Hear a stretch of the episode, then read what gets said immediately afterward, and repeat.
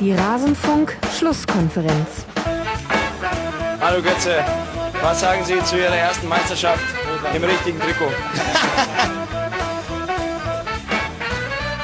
Alles zum letzten Bundesligaspieltag. Ja, da hatte er noch gut lachen, Thomas Müller. Im Gespräch damals noch mit seinem Teamkollegen Mario Götze. Ja, nach einer gewonnenen Meisterschaft ist die Frage, ob er so sehr gelacht hat jetzt nach dem Ausgang dieses elften Spieltags und damit herzlich willkommen beim Rasenfunk in der Schlusskonferenz.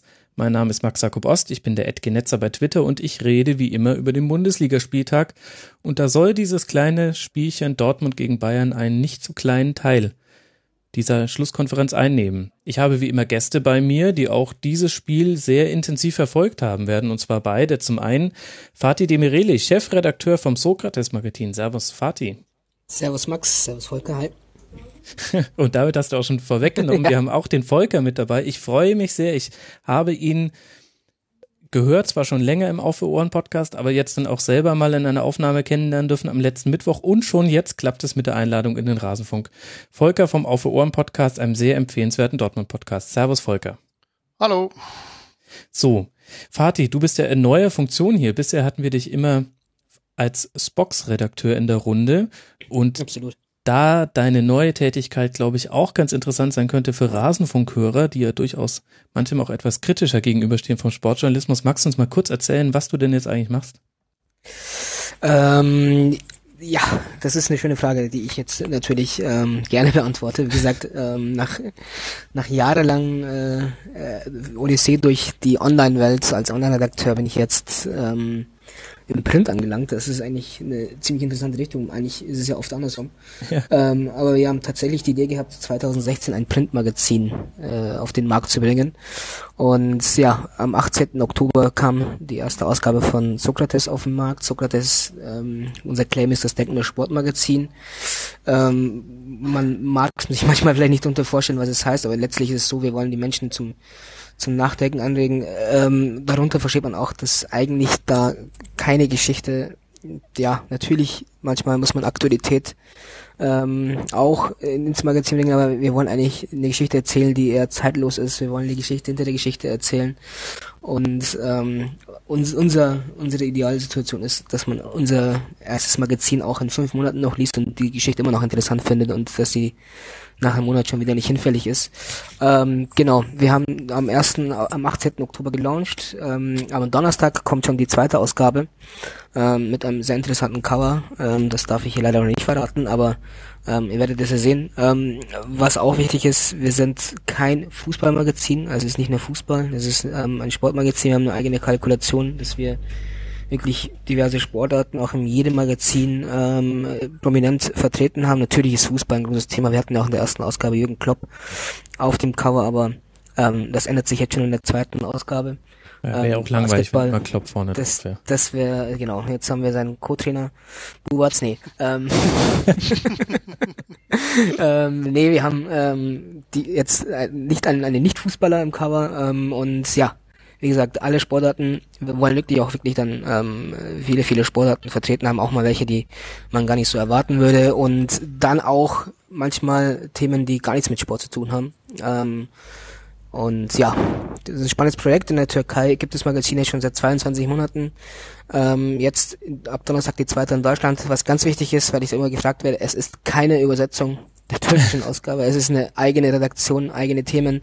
Natürlich kann es mal vorkommen, dass wir mal das eine oder andere Thema aus der Türkei aufgreifen, aber das wird dann auch nicht eins zu eins übersetzt, sondern wir werden äh, dann auch einen Anstrich verpassen, damit es auch dann für den deutschen Markt interessant ist. Mit sehr, sehr guten Autoren. Volker, hast du zufällig schon äh, reingeguckt? Es gab ja bisher erst eine Ausgabe zu bestaunen. Bin ich ganz ehrlich, nein. Der Fatih schickt den äh, sofort nach äh, Beendigung dieser absolut, Aufnahme. Absolut. Naja, gerade die erste Ausgabe ist für Dortmund-Fans nicht so uninteressant muss man sagen, mit äh, Nuri Shahin, äh, äh, Jürgen Klopp vorne auf dem Cover, sehr schön ansprechend. Ja, Sokrates. Genau, auch äh, wegen Nuri Shahin kurz. Ja. Ähm, da ist, äh, ist unser ständiger Gastautor, also er wird hat auch in seiner zweiten Ausgabe seinen eigenen Beitrag wieder geleistet. Haben. ja, also, liebe Hörer, kurzer Werbeblock, aber es sei verziehen, äh, wenn es um sowas geht wie ein Printprodukt. Antizyklisch denken heißt im Jahr 2016 ein Printprodukt an den Start bringen. Äh, Fatih, ich bin gespannt, wie sich das entwickelt.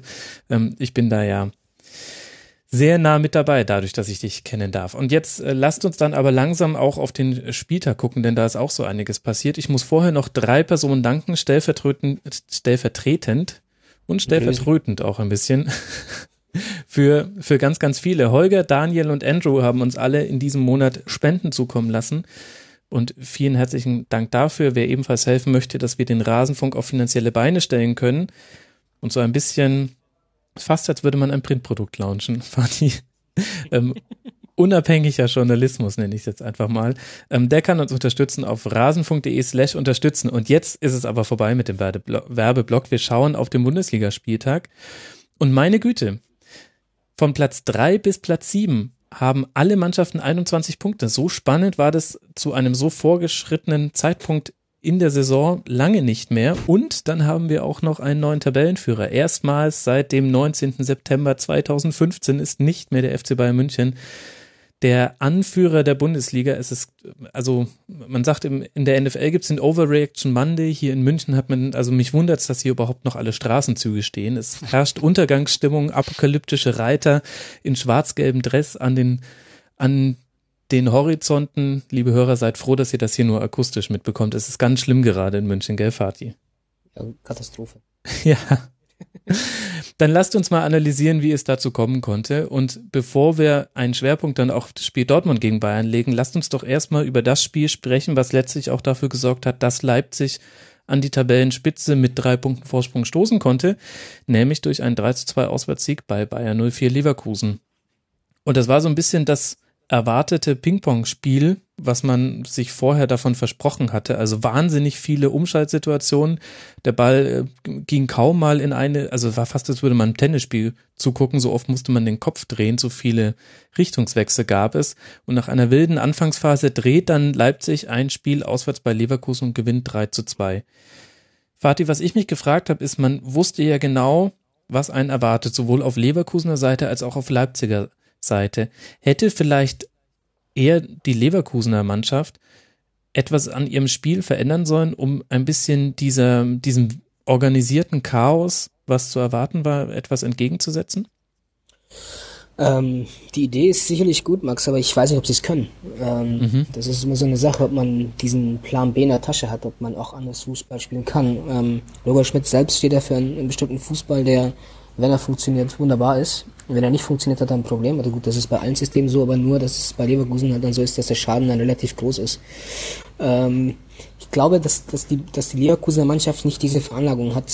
Ähm, vielleicht in Nuancen können sie sich umstellen, vielleicht in Nuancen können sie sich an den, an den Gegner anpassen, aber ähm, ich glaube, dass sie diese eine Spielweise haben und es ähm, anders nicht funktioniert. Natürlich muss da die Konzentration sehr, sehr hoch sein. Ähm, wenn sie ja dauerhaft gewinnen wollen, dauerhaft oben, weil das ist ja eben das Leverkusener Problem eigentlich schon seit jeher und gerade unter Roger Schmidt hat sich das ja nicht verbessert, sogar schlechter geworden, dass, dass man aufgrund dieser Komplexität und aufgrund auch, weil es ein sehr, sehr, sehr kräfteraubendes Spiel ist, dass man einfach keine Kontinuität reinbekommt und so komisch es auch klingt, ähm, Leverkusen als jetzt jahrzehntelanger Teilnehmer der Bundesliga ist einfach noch nicht noch nicht so reif, wie es jetzt die Leipziger Mannschaft jetzt ist. Ähm, Leipzig sicher auch ähm, mit mit teilweise chaotischen Fußball. ASZ hat heute sehr sehr schön ähm, Karambolagen Fußball, das genannt fand ich sehr sehr sehr sehr treffend.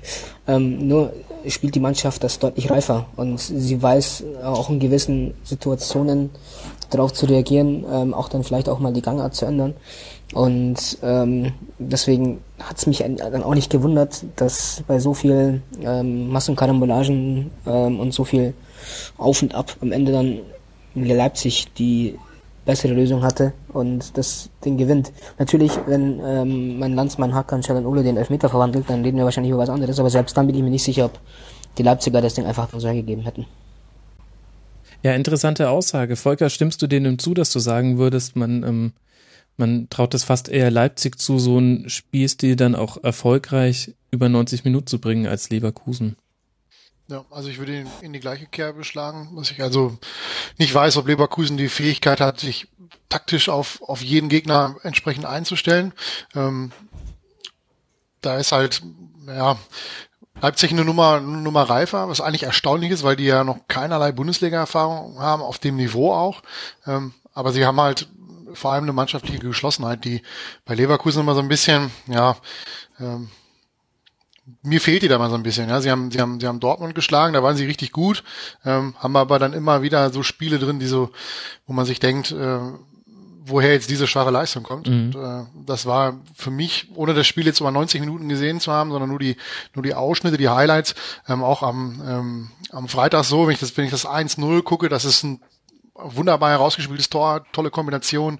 Ähm, da läuft der Ball äh, wie aus dem Bilderbuch. Ja, und dann äh, war es das im Grunde auch schon, äh, fast mit der Herrlichkeit ähm, aus Leverkusener Sicht. Ja, war ja eine ganz wilde Anfangsphase. Also ich kann dir sagen, Volker, es war anstrengend, wenn man es über die 90 Minuten gesehen hat. Ich muss sagen, ähm, also äh, ich glaube, als Neutraler noch wesentlich angenehmer, als wenn man da emotional involviert gewesen wäre. Denn es ist wirklich hin und her gegangen. Die Anfangsphase natürlich toll mit einem Tor nach 61 Sekunden und dann nach vier Minuten durch ein Eigentor vom Baumgartlinger der Ausgleich schon für Leipzig. Also frühe Tore. Aber es war wirklich, ja, fordernd da immer am Ball zu bleiben und sich von diesen ständigen, ja, Karambolagen, Fußball trifft's wirklich ganz gut, finde ich, nicht so sehr zappelig machen zu lassen. Ich hatte so ein bisschen den Eindruck, Fatih, dass diese Hektik, so sehr es von Leverkusen eigentlich gewollt ist, dass man eine Hektik im Spiel hat, dass es ihnen in dem Spiel eigentlich so fast ein bisschen in den Rücken gefallen ist. Ich fand also in der zweiten Halbzeit wurde es ein bisschen ruhiger. Das hing meiner Meinung nach auch damit zusammen, dass du das halt über 90 Minuten in diesem Tempo nicht durchziehen kannst. Und da ist es dann, da wurde, da, da wurden die Mannschaftsteile ein bisschen besser miteinander verbunden, auch auf Leverkusener Seite. Ich glaube tatsächlich, dass das Kalkül der Leipziger war. Ähm, man hat ähm, Leipzig, äh, Leverkusen durchschaut ähm, man weiß, wie, wie Leverkusen spielt, die Spielanalyse oder die, die Voranalyse ähm, in Leipzig ist ja, ist ja großartig, da sind ja ähm, Experten am Werk und ich glaube, dass man durchaus das ein bisschen provoziert hat, dass die Leverkusen dann vielleicht auch so ein bisschen in der zweiten Halbzeit so ein bisschen gefangen, man hat so ein bisschen mehr Ordnung gefunden mhm. ähm, und ich glaube dann tatsächlich, dass das Kalkül der, der Leipziger war, Gegner in Sicherheit zu wiegen und dann überfallartig anzugreifen und dann vielleicht so ähm, Leverkusen Mannschaft aus dem Rücken zu bringen. Ähm, ich kann es so ein bisschen mit, mit dem FC Bayern 2013 vergleichen und Theo Peinkes, das hat man dann auch gerade in den großen Spielen genauso gemacht. Ich kann mich an ein Heimspiel gegen Barcelona erinnern, auch auf, auf dem Weg zum Titel hat man auch auf den Gegner dann so ein bisschen erstmal, ja, kommen lassen, ein bisschen gelockt, sich ein bisschen in Sicherheit gewogen und dann mit wirklich Tempo-Fußball äh, angegriffen, ähm, sodass der Gegner sich auch ein bisschen überrumpelt gefühlt hat. Ähm, ich glaube, wie gesagt nochmal, dass das durchaus Kalkül war von, von hm. den Leipzigern und ähm, die Leverkusen sind darauf reingefallen. Leverkusen jetzt auf Platz 9 mit fünf Siegen, einem Unentschieden, fünf Niederlagen, 18 zu 18 Toren. Jetzt schon fünf Punkte Rückstand auf diese vorhin im Intro erwähnte 21er Phalanx. Volker, was meinst du denn, wo geht die Reise hin für Leverkusen? Ich gebe dir noch kurz mit auf den Weg. Die spielen noch auswärts bei den Bayern auf Schalke und in Köln. Ja, das größte Problem für Leverkusen ist, glaube ich, nicht, dass sie fünf Punkte Rückstand haben auf, auf den angepeilten Champions League Platz, sondern dass noch sehr viele Mannschaften dazwischen stehen. Also wenn die mhm. jetzt Fünfter wären und müssten nur hoffen, dass eine dieser Mannschaften, die davor in ihnen steht, ähm, mal eine Krise kriegt oder sich mal eine, eine Auszeit nimmt oder mal ihre Spiele nicht gewinnt, ähm, würde ich denen durchaus zutrauen, dass sie noch ohne Probleme oder ohne großen äh, ja, ohne große Sorgen noch ähm, in den Rest der Rückrunde gehen können oder in die Rückrunde gehen können. Ähm, nur stehen da halt noch Mannschaften wie Köln, Hertha, Frankfurt, Mainz und Hoffenheim dazwischen.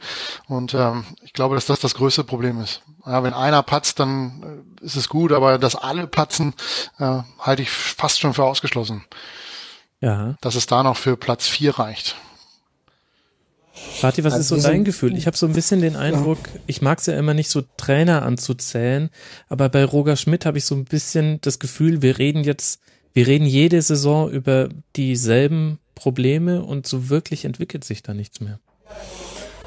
Sein großes Problem ist tatsächlich, wie es auch Volker schon gesagt hat, dass dieses Jahr tatsächlich wahrscheinlich mehrere Clubs eine gute Idee haben, die Fußball spielen. Ähm, bei Leverkusen war es dann meistens so, dass die, dass die Qualität im Kader dann ausgereicht hat, dann trotzdem oben Probleme weggetäuscht. War nicht weggetäuscht, aber man, man konnte es halt dann aufwiegen. Ähm, ich glaube auch, dass, dass Leverkusen momentan und gerade Roger Schmidt in so einem gefährlichen, äh, gefährlichen, einer gefährlichen Phase sind.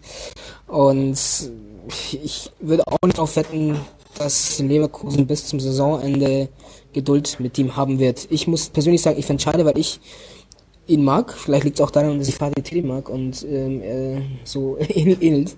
Ähm, aber ja, es ist schwierig. Also ich glaube ich glaub nicht, dass die, dass die Kölner so nichts äh, da unter am Hoffenheim nicht. Hertha hat es ja auch letztes Jahr schon bewiesen. Äh, Frankfurt Mainz weiß ich jetzt nicht so genau, aber ja, es, es ist einfach. Es sind viele Konkurrenten. Das, das, das Programm hat, hat in sich, man ist in der Champions League verdient. Also auf Leverkusen kommen keine mehr Seiten müssen. Mhm. So, und auf der anderen Seite, Volker, wirst ja nicht nur du dir die Frage stellen, Dortmund steht jetzt sechs Punkte hinter Leipzig nach diesem Spieltag.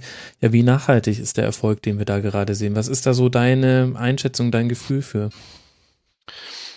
Ich bin nicht ganz auf einer Linie mit Thomas Tuchel, der am Samstag nach dem Spiel auf die Frage, was er von, von Leipzig noch zu erwarten hat in dieser Saison, äh, geantwortet hat, dass es vom Sportlichen her, von, von der mannschaftlichen Leistung ein bisschen an Leicester letzte Saison in England erinnert. Ähm, ich glaube, dass, dass Leipzig da noch doch ein bisschen die Erfahrung fehlt, ähm, wenn, wenn sie mal ein, zwei Spiele nicht gewinnen oder sich die Gegner so ein bisschen auch auf die, auf die Spielweise der Leipziger in der Rückrunde eingestellt haben, weil sie ja alle dann auch schon mal so ein bisschen äh, ja, Anschauungsunterricht haben, alle schon mal gegen Leipzig gespielt haben und dann noch so ein bisschen äh, ja, was verändern können und sich darauf einstellen können. So ein bisschen wie, wie Hoffenheim vor ein paar Jahren, als die auch in der, in der Hinrunde sehr, sehr erfolgreich gespielt haben und dann in der Rückrunde so ein bisschen eingebrochen sind. Für den Aufsteiger immer noch gut, wenn sie, ich glaube, Achter sind sie geworden. Ähm, das wird Leipzig nicht passieren. Also ich denke schon, dass sie aufgrund ihrer Qualität um die, um die äh, Plätze drei bis sechs mitspielen können. Aber für den ganz großen Wurf für die deutsche Meisterschaft wird es nicht reichen. Fatih, siehst du es auch so? Denn die Serie von Leipzig bis hierhin ist ja durchaus beeindruckend. Also alle großen Gegner aus dem Weg geräumt, immer noch ungeschlagen nach elf Spieltagen. Ähm, ich, ich, also ich, ich, ich, ich setze setz schon auf Leipzig, ehrlich gesagt. Ich weiß nicht, ob es jetzt, ähm, weiß nicht, ich glaube auch, dass sicherlich auch mal eine schwäche Phase kommen wird.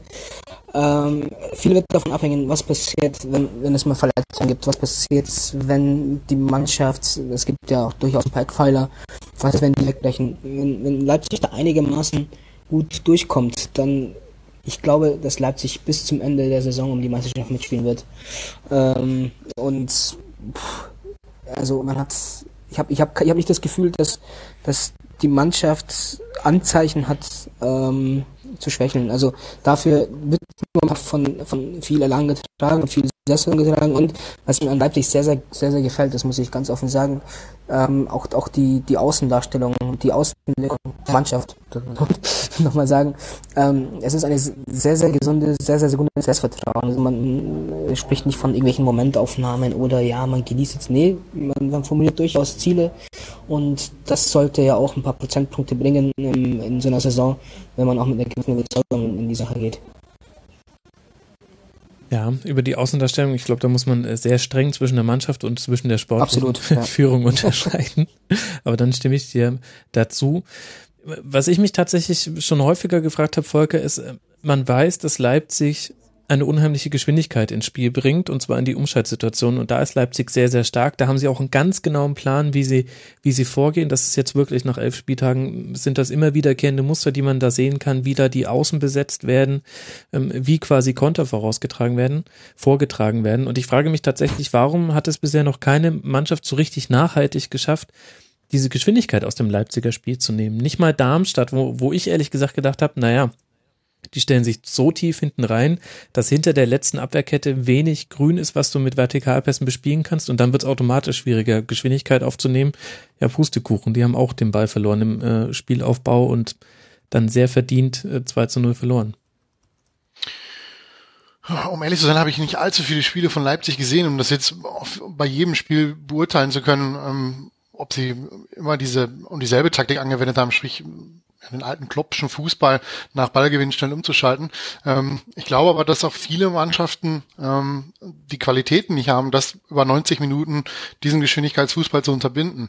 Mhm. Ähm, Gerade, man sieht es ja auch bei Leverkusen, die dann, die dann wirklich offen in diese, in diese Falle reingetappt sind.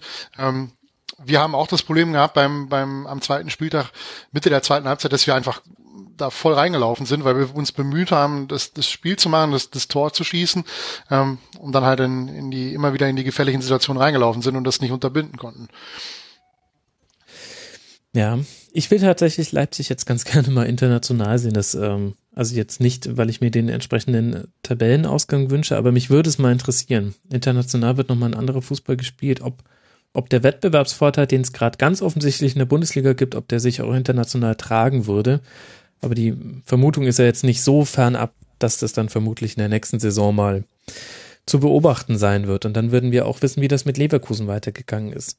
Leipzig grüßt also ungeschlagen von Platz 1 mit 27 Punkten, 23 zu 9 Tore. Und dahinter sortieren sich ein der FC Bayern mit 24 Punkten und Borussia Dortmund mit 21 Punkten. Und damit wären wir beim Topspiel gelandet, liebe Zuhörer. Ist äh, der Klassiker, we call it a Klassiker. Ich dachte früher mal ehrlich gesagt, der Klassiker wäre Bayern gegen HSV oder gegen Gladbach oder meinetwegen Gladbach gegen Köln, aber die Bundesliga hat sich drauf geeinigt. Jetzt ist der Klassiker anscheinend Dortmund gegen Bayern. Und es begann, Fatih, im Grunde mit genau dem Erwartbaren von Ancelotti und einer interessanten taktischen Änderung von Thomas Tuchel. Lässt sich damit vielleicht auch sogar schon das Spiel zusammenfassen, dass man sagen kann, Tuchel hat in den taktischen Instrumentenkasten gegriffen und Ancelotti hat sein, sein Evergreen aufgeboten? Ähm, sagen wir es so, ähm, Tuchel hat die Möglichkeiten, taktisch was anderes zu machen und auch mal auf die Dreierkette umzustellen. Ähm, ich weiß nicht, ob Angelotti diese Möglichkeit hat. Also das hört sich jetzt vielleicht ein bisschen komisch an. Ja, hört sich sehr ähm, an. Ähm, äh, zum einen A, Spielermaterial. Ich weiß nicht, ähm, ich glaube einfach, bei, bei Dortmund war es im Vorfeld, gab es 15, 16 verschiedene Aufstellungsmöglichkeiten, die man hätte aufzählen können. Bei Bayern gibt es nicht so viele. Das liegt zum einen, dass die Mannschaft nicht mehr in dieser Tiefe die Möglichkeiten hat, finde ich. Ähm, persönliche, persönliche Meinung. Ähm, B, glaube ich auch nicht, dass Carlo Angelotti da wirklich ähm, zum einen gewillt ist, große Experimente zu machen. Und zum einen auch, glaube ich, diese, diese, diese, ja, ich, also ich möchte, ich muss jetzt vorsichtig formulieren, aber ich glaube nicht, dass, dass er so tief in die Materie dann auch eintaucht. Also ich glaube schon, dass er von, sein, von seinem Plan A und von seiner Art und Weise Fußball zu spielen überzeugt ist.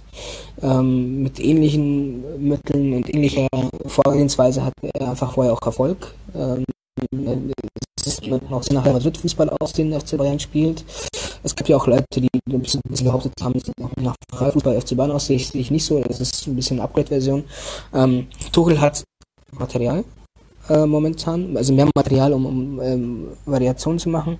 Und zum anderen auch, glaube ich, einfach auch beschäftigte er sich viel mit der Mannschaft und viel, viel mehr damit, wie man ähm, den Gegner aushebeln kann. Mhm. Ähm, ich fand schon, dass es ein gewisses Risiko hatte am Samstag, wie er die Mannschaft aufgestellt hat. Ähm, letztes Jahr, als er auch in München dann mit äh, Bender als Libero und wieder Dreiecke und so weiter, dann äh, es war ein Tiff in, äh, Griff in den Klo und man hat 5-1 verloren.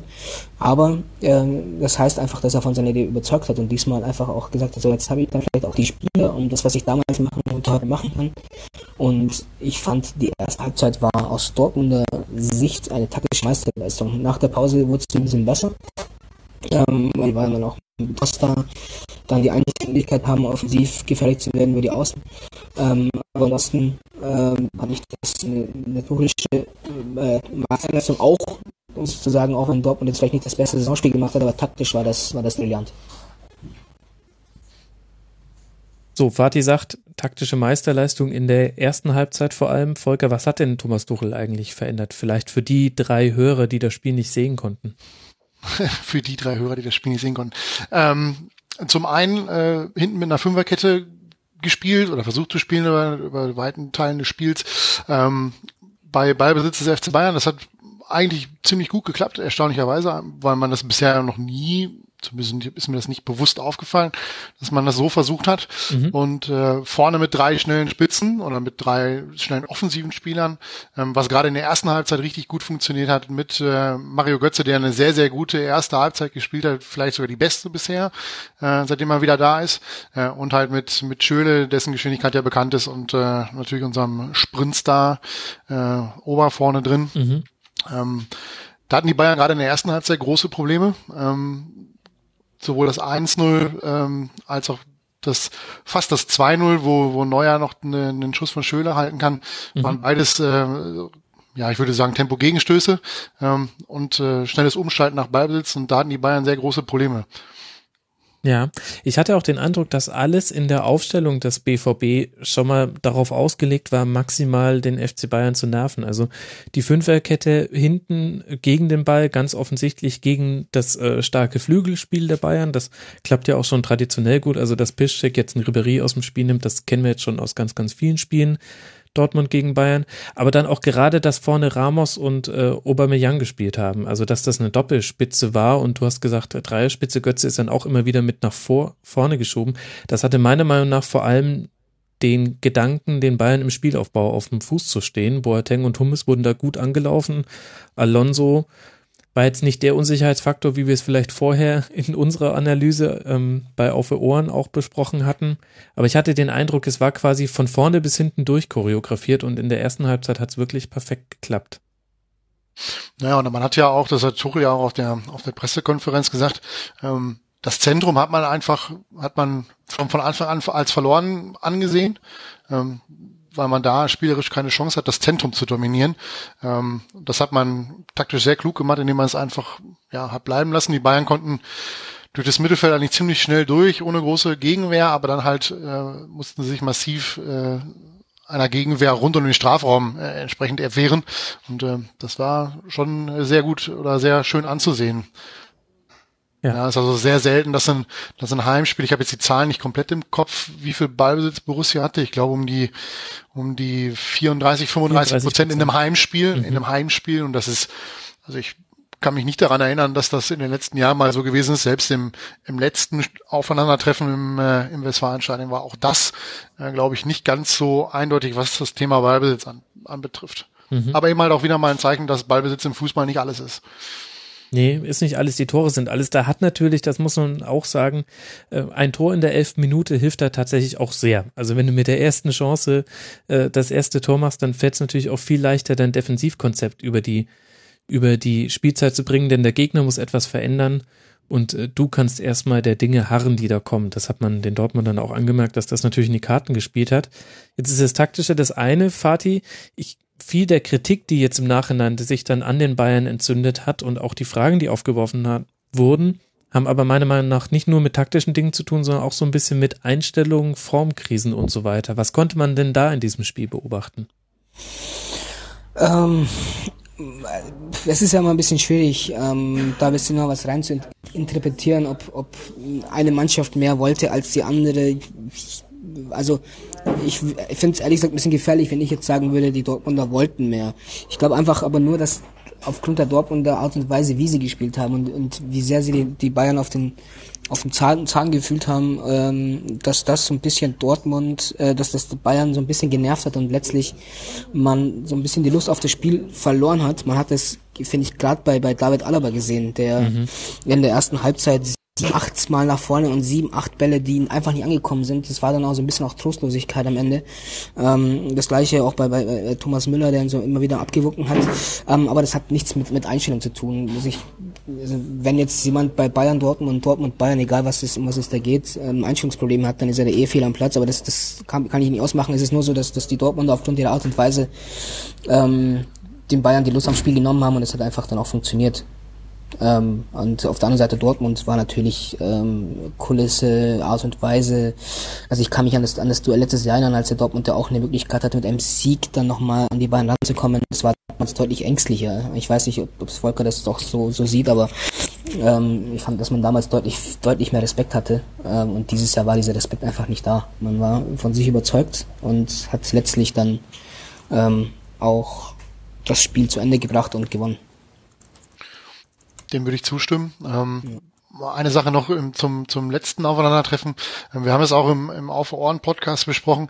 Ähm, in dem Spiel war es vor allem so, dass ab der 20., 25. Minute äh, Pep Guardiola die die Taktik von äh, mhm. Thomas Tuchel durchschaut hat und entsprechend seine Bayern darauf eingestellt hat und danach war eigentlich nicht mehr viel vom von der vom Dortmunder Angriff zu sehen. In der Anfangsphase hatte man ja da durchaus seine Möglichkeiten. Ähm, das ist halt jetzt am am Samstag meines Erachtens ähm, nicht wirklich passiert. Also die, die Bayern haben immer ihr, ihr Ding versucht, über die Außen durchzuziehen. Ähm, äh, und das war relativ einfach irgendwann auch für, für den BVB zu verteidigen. Ähm, dass die Bayern nur eine wirklich hochkarätige Chance im ganzen Spiel hatten, wenn ich mich jetzt nicht irre, der, der äh, Schlenzer von Alonso, der an den Querbalken geht, ähm, das ist schon ähm, ja, gerade für, für die Dortmunder Hintermannschaft, äh, glaube ich, ziemlich äh, gut für Selbstbewusstsein, dass man da äh, ein, oder die, die, den zweitbesten Angriff der Liga äh, bei so wenig wirklich zwingenden echten Torchancen gehalten hat. Ähm, das ist schon sehr beachtlich. Hätte ich jetzt so auch nicht erwartet, dass, dass die Bayern so wenig klare Torchancen haben in der ganzen Partie. Mhm. Das finde ich ist ein sehr wichtiger Punkt und Fatih, da würde ich auch gerne mit dir nochmal in die Diskussion gehen, denn du sagst, ähm, Angelotti hat auch deswegen taktisch nicht so viel aufs Papier gebracht, weil er nicht anders konnte und ich würde dem genau widersprechen. Der hat doch von Pep Guardiola quasi einen Instrumentenkasten mit sämtlichen Farben und Schattierungen des Fußballspiels bekommen. Also wenn irgendeine Mannschaft in der Lage ist, zwischen Systemen hin und her zu wechseln, fast minutenweise, dann doch diese von Guardiola trainierte Bayern-Mannschaften, die haben das ja nicht komplett verlernt. Also warum glaubst glaubst du denn, ähm, setzt Angelotti so wenig aufs Ingame-Coaching? Ist das eine Frage der Überzeugung oder steckt dahinter auch taktisches Kalkül? Ich verstehe es nämlich ehrlich gesagt nicht, denn ich hätte zum Beispiel irgendwann auch umgestellt. Ähm, ich glaube einfach, dass er, dass er von seiner, von seinem Plan sehr überzeugt ist. Ich glaube, dass er das, dass er glaubt, dass das reicht, um zu gewinnen. Und ich glaube einfach auch nicht, dass, dass er diese, diese, diese Art von Trainer ist, der mhm. ähm, eine, eine Mannschaft ähm, wie, wie, wie, so ein, wie mit so einem Joystick in der Hand ähm, ständig hin und her schiebt und sagt, jetzt musst du da stehen und hier stehen. Ähm, Pep Guardiola stand ja meistens schon manchmal vor dem Anpfiff an der Seitenlinie und hat irgendjemand an, angebrüllt und gesagt, ja, du stehst falsch, beim, also vor dem Anstoß, als man sich umarmt. Und ähm, das ist bei Angelotti einfach auch vielleicht eine andere Generation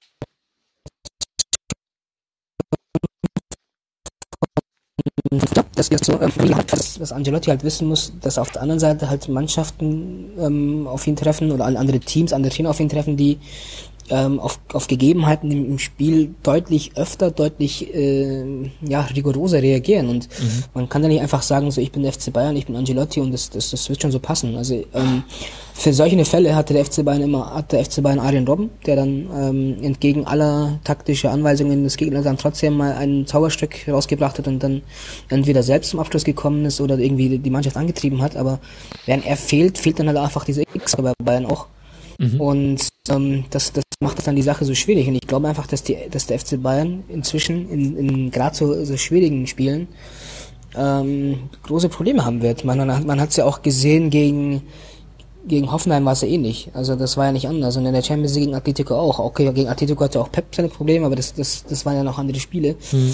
Und ähm, ja, es ist, es ist, es ist tatsächlich schwierig. Also dieses, dieses Selbstvertrauen, ich mache alles so, es könnte zum großen Problem für den FC Bayern werden. Ich habe vorhin äh, mit jemandem auch schon über dieses Spiel diskutiert, wie könnte es anders sein. Und der hat die sehr interessante These aufgestellt, dass er sagt, die Bayern sind sportlich eigentlich schon länger im Niedergang, weil eigentlich ein Generationenwechsel ansteht, der so ganz noch nicht vollzogen ist oder noch nicht mal so wirklich im Ansatz. Und Pep hat das nur verschleiert, dadurch, dass er ihnen ein so genaue, detailgenaue Lösungsvorschläge in die Hand gegeben hat, an die man sich dann einfach nur halten musste. Und dadurch, dass er eben so ein Joystick-Trainer war. Und jetzt, wo die berühmte Leine losgelassen ist, würde man das merken. Was hältst du denn von der These? Ich, ich, ich, ich, ich bin ein Fan dieser Theorie, muss ich offen gesagt zugeben. Also es ist so, dass das Guardiola, ja, man, man konnte es ja auch immer wieder beobachten, ähm, er war nicht nur Joystick, er war einfach die Konsole und ähm, der hat einfach die ganze Mannschaft, egal um was es ging, hat er sie geführt, auch wenn er einen Unterhemd anhatte, das, das hat ihn auch noch interessiert, weil es vielleicht in seinem Laufweg gestört hat.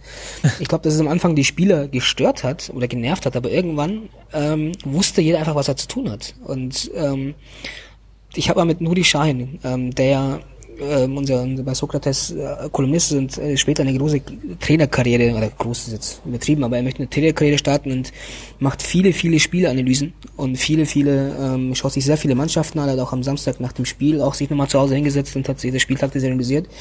Der hat mal über Pep Guardiola gesagt, sein Spiel ist extrem einfach, aber das macht es so schwierig. Und ich glaube, wenn man als Spieler von Pep Guardiola irgendwann seine Aufgaben auswendig weiß, ähm, steht dann das, was unter ihm entstanden ist. Das finde ich eine sehr, sehr dominante Mannschaft. Wenn jetzt dann aber nach drei Jahren, ähm, in der jede, die jede Aufgabe, wirklich jede kleine Aufgabe, die auf den Weg gegeben wurde, jetzt auf einmal nicht mehr da ist und du mehr oder weniger frei aus der Leber spielen darfst, ähm, könnte das schon sein, dass man dadurch so ein bisschen verunsichert ist und dann in gewissen Situationen nicht weiß, wie man jetzt dann reagieren muss. Wenn jetzt dann eben Dortmund äh, mit Götze, ich bin der Volker komplett gleicher Meinung, hat ein starkes Spiel gemacht in der ersten Halbzeit, wenn du dann dich darauf nicht einstellen kannst, dann wirst du halt aufgeschmissen. Und was halt einfach dazu kommt, ist, ähm, ich glaube, vom Altersdurchschnitt her am Samstag hatten die Mannschaften, beiden Mannschaften zweieinhalb Jahre Unterschied. Ähm, die beiden Mannschaften natürlich dann ein bisschen älter. Ähm, ich glaube auch, dass die Bayern das habe ich auch am Anfang der, am Anfang der Saison schon gesagt, dass, dass die diesen Umbruch wieder mal verpasst haben. Also Dortmund hat es jetzt gemacht, äh, waren vielleicht auch ein bisschen notgedrungen, dieser Umbruch, ähm, vielleicht aber auch teilweise nicht. Ähm, aber so ein bisschen fehlt dieser Übergang wieder und man hat, es ist ja nicht nur so, dass es in der Breite ist, sondern auch in der Spitze. Wenn du am Samstag deine einzige Option ist, ähm, auf der rechten Seite Thomas Müller spielen zu lassen und auf der linken Seite Franck Ribéry, der erst wieder zurück ist, ja, mhm. dann hast du ein Problem. Also da fehlt mir für, für, für eine Mannschaft wie der FC Bayern, der so hohe große Ziele hat, finde ich, ähm, dass man sich allmählich Gedanken machen muss, ob man noch genug Alternativen hat und vor allem eben die Alternativen dann für eine, für eine taktische Finesse in einem großen Spiel. Mhm. Ja, auf der Bank, du hast es ja vorhin schon angesprochen, dass mit Costa irgendwann so die richtig einzige offensive Option kam. Auf der Bank, Bank saßen ansonsten noch Sanchez, Rafinha, die kamen beide rein im Laufe des Spiels. Über den Rafinha-Wechsel müssen wir dann gleich noch reden. Ansonsten Bartstuber, Ulreich, Bernard und Green. Da ist tatsächlich sehr, sehr wenig. Da sieht man auch so keine wirkliche Lewandowski-Alternative, der jetzt auch nicht das größte aller Spiele gemacht hat. Volker, da klingeln dir doch im positiven Sinne die Ohren, oder? Da, da jetzt muss doch der BVB da sein. Äh, ja, wenn es so einfach wäre. Ähm, was bei Bayern natürlich, man darf es eigentlich nicht äh, unter den Tisch fallen lassen, ist natürlich, dass sie ein paar Verletzungsprobleme haben. Ähm, wenn, wenn Robben ausfällt, ist viel Qualität äh, auf der, auf der äh, auf der Couch äh, oder auf der Tribüne. Ähm, Was aber jetzt auch nicht Roman. so das neue vom Phänomen ist, dass er aus. Ja, ja, ne? natürlich. Also. Ähm, aber er fehlt halt trotzdem. Ne? Das mhm. ist halt, Coman ist ja, ist ja auch jemand, der, äh, der mal den Unterschied machen kann äh, mit, mit seinen, mit seinen, ja, der von der Spielweise so ein bisschen Robben ähnlich ist, finde ich, der auch immer dieses nach innen ziehen und dann mit dem, mit dem linken Fuß und mit einem Schlenzer ins Tor zu bringen oder Gefahr reinzubringen an den, an den Strafraum. Ähm, der fehlt eben halt auch. Ähm, Dortmund hatte das gleiche Problem im, Oktober, ja, wo sich die Mannschaft im Grunde selber aufgestellt hat. Ja, die erste Elf sieht noch gut aus ähm, von, von, von den Namen her, aber danach wird's halt dünn. Ja, man hat dann Spieler auf der Bank, die, die wenig Erfahrung haben oder die gerade aus einer Verletzung rauskommen, noch nicht in Form sind. Ähm, und dann muss man eben halt äh, auch vielleicht sogar Spieler ausstellen, die gerade gar nicht in Form sind ja, Castro war so ein Beispiel, den wir gegen Union Berlin viel, viel, viel zu früh gebracht haben. Der war überhaupt noch nicht so weit, mhm. ähm, aber musste eben halt spielen. Und bei Bayern habe ich auch so ein bisschen das Gefühl, dass die ähnliche Probleme haben, dass da Spieler eigentlich eine Pause bräuchten. Alaba ist ein gutes Beispiel, weil er einfach in einer Formkrise ist, ähm, aber eben halt keiner da ist, der, der da jetzt mal die Position äh, adäquat qualitativ ersetzen könnte oder besetzen könnte. Und ähm, ja, ob das dann von Dauer ist, dass die Bayern ihre Probleme haben in ihren Spielen, ähm, wird man dann sehen. Zur Not können sie ja in der Winterpause auch noch ein bisschen nachlegen. Das könnte allerdings sein, wobei die berühmten Winterpausen-Transfers nicht so einfach sind, jetzt auch wegen der Champions League-Spielberechtigung. Das ist ja immer noch. Das so ist natürlich richtig, ja. Überle Überlegung, die kommt noch mit rein. Gab es denn auch Dinge bei Dortmund, die dir nicht gefallen haben, Volker? Äh, ja, äh, die Chancenverwertung. Ähm, mhm. Gerade ab der, ja, ab der 40. Minute fand ich, haben, haben die Bayern ja so ein bisschen optisch das Zepter übernommen. Ähm, das war mir dann auch ein bisschen zu wenig äh, kontrollierter Ballbesitz auf unserer Seite, ja, gerade im Spielaufbau, Mitte der zweiten Halbzeit viele Ballverluste, ähm, lange Bälle rausgeschlagen, die waren nach 20 Sekunden wieder direkt da, wo man sie rausgeschlagen hat, nämlich vor dem Strafraum. Und äh, das kann natürlich dazu führen, dass man äh, A, viele Kräfte lässt und B, dann sich irgendwann mal einen fängt. Ähm, in dem Fall war es glücklicherweise nicht so. Ähm, aber solche, solche Sachen gefallen mir eigentlich generell nicht, wenn, wenn wir beim eigenen Ballbesitz äh, die, die Bälle planlos rausschlagen oder äh, einfach kein Konzept haben, diese, diese, den Ballbesitz mal über 10, 15, 20 Stationen äh, zu verlängern, ähm, weil das halt auch mal sehr viel Arbeit ist, dann defensiv wieder zurückzugehen mhm. und äh, sich wieder so position zu positionieren, äh, wie das taktische Konzept es vorsieht. Wie gesagt, in dem Fall hat's geklappt, aber äh, klappt nicht immer.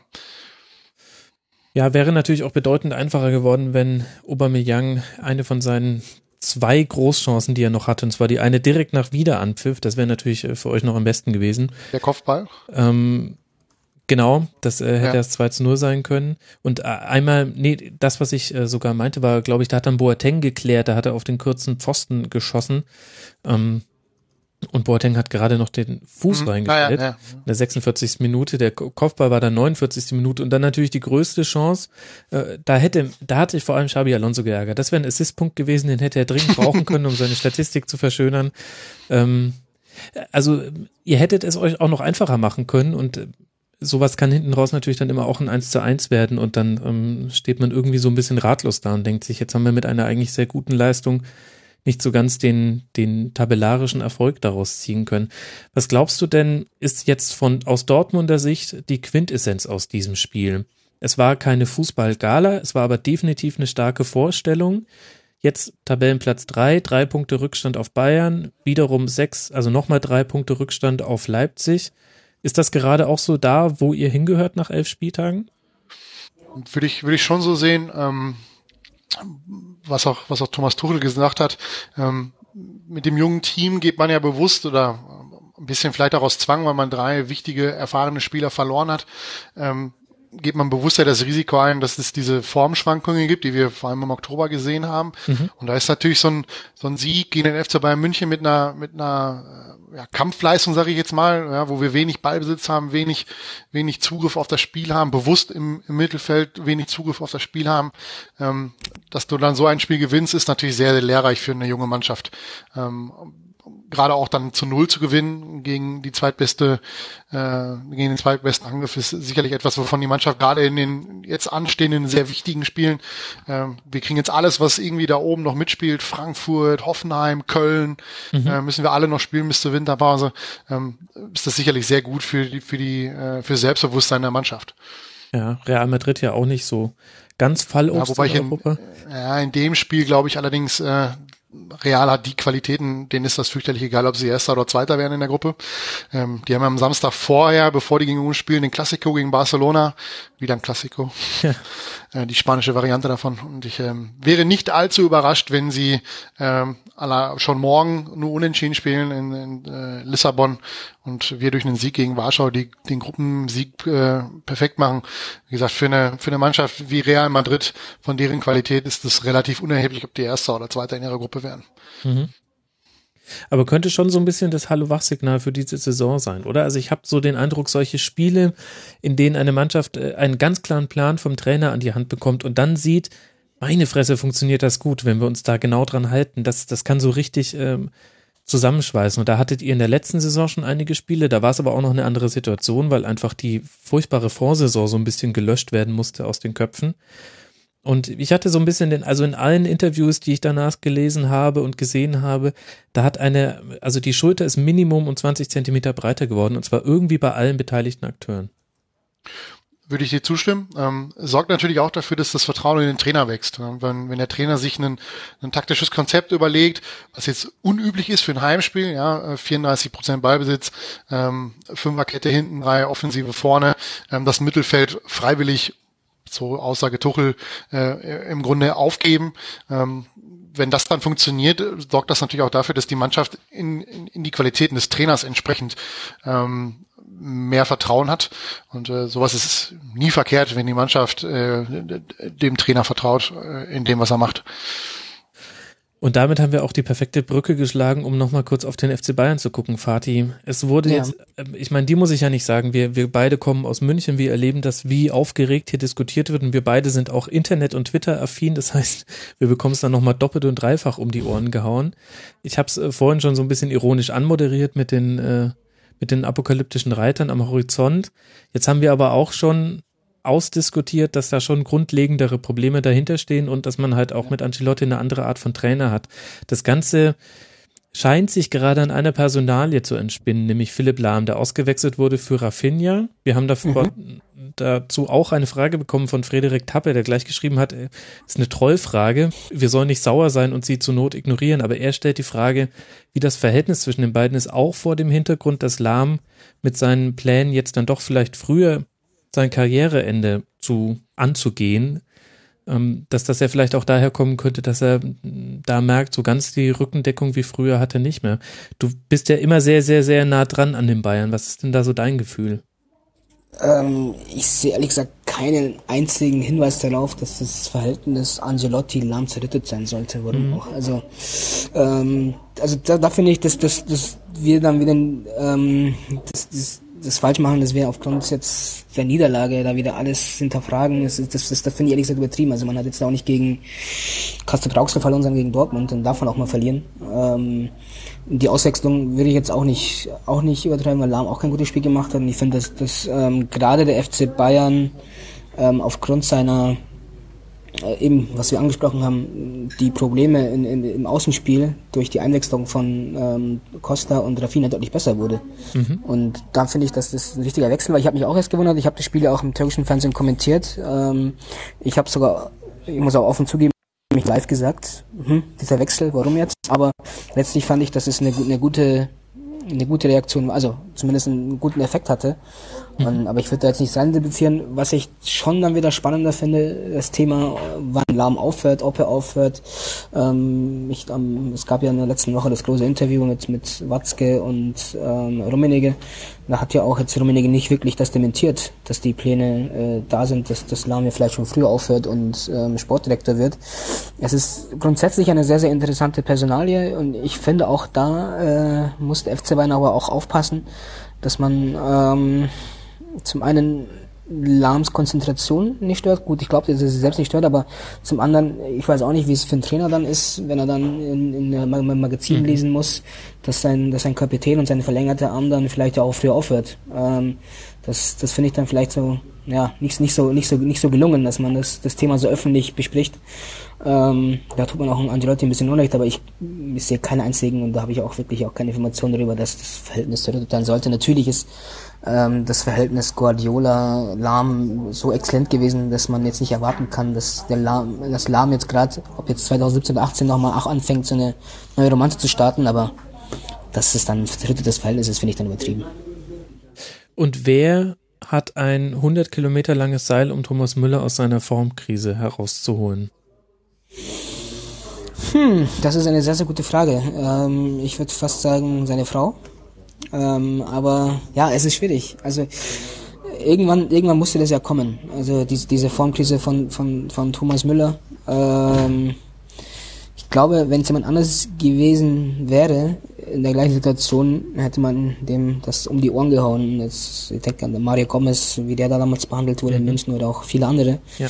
Thomas Müller hat sich diesen Kredit einfach erarbeitet, dass man das jetzt eher so ein bisschen auf der Seite von Thomas Müller sieht und wie, wie schade man es findet, dass er so eine Krise hat.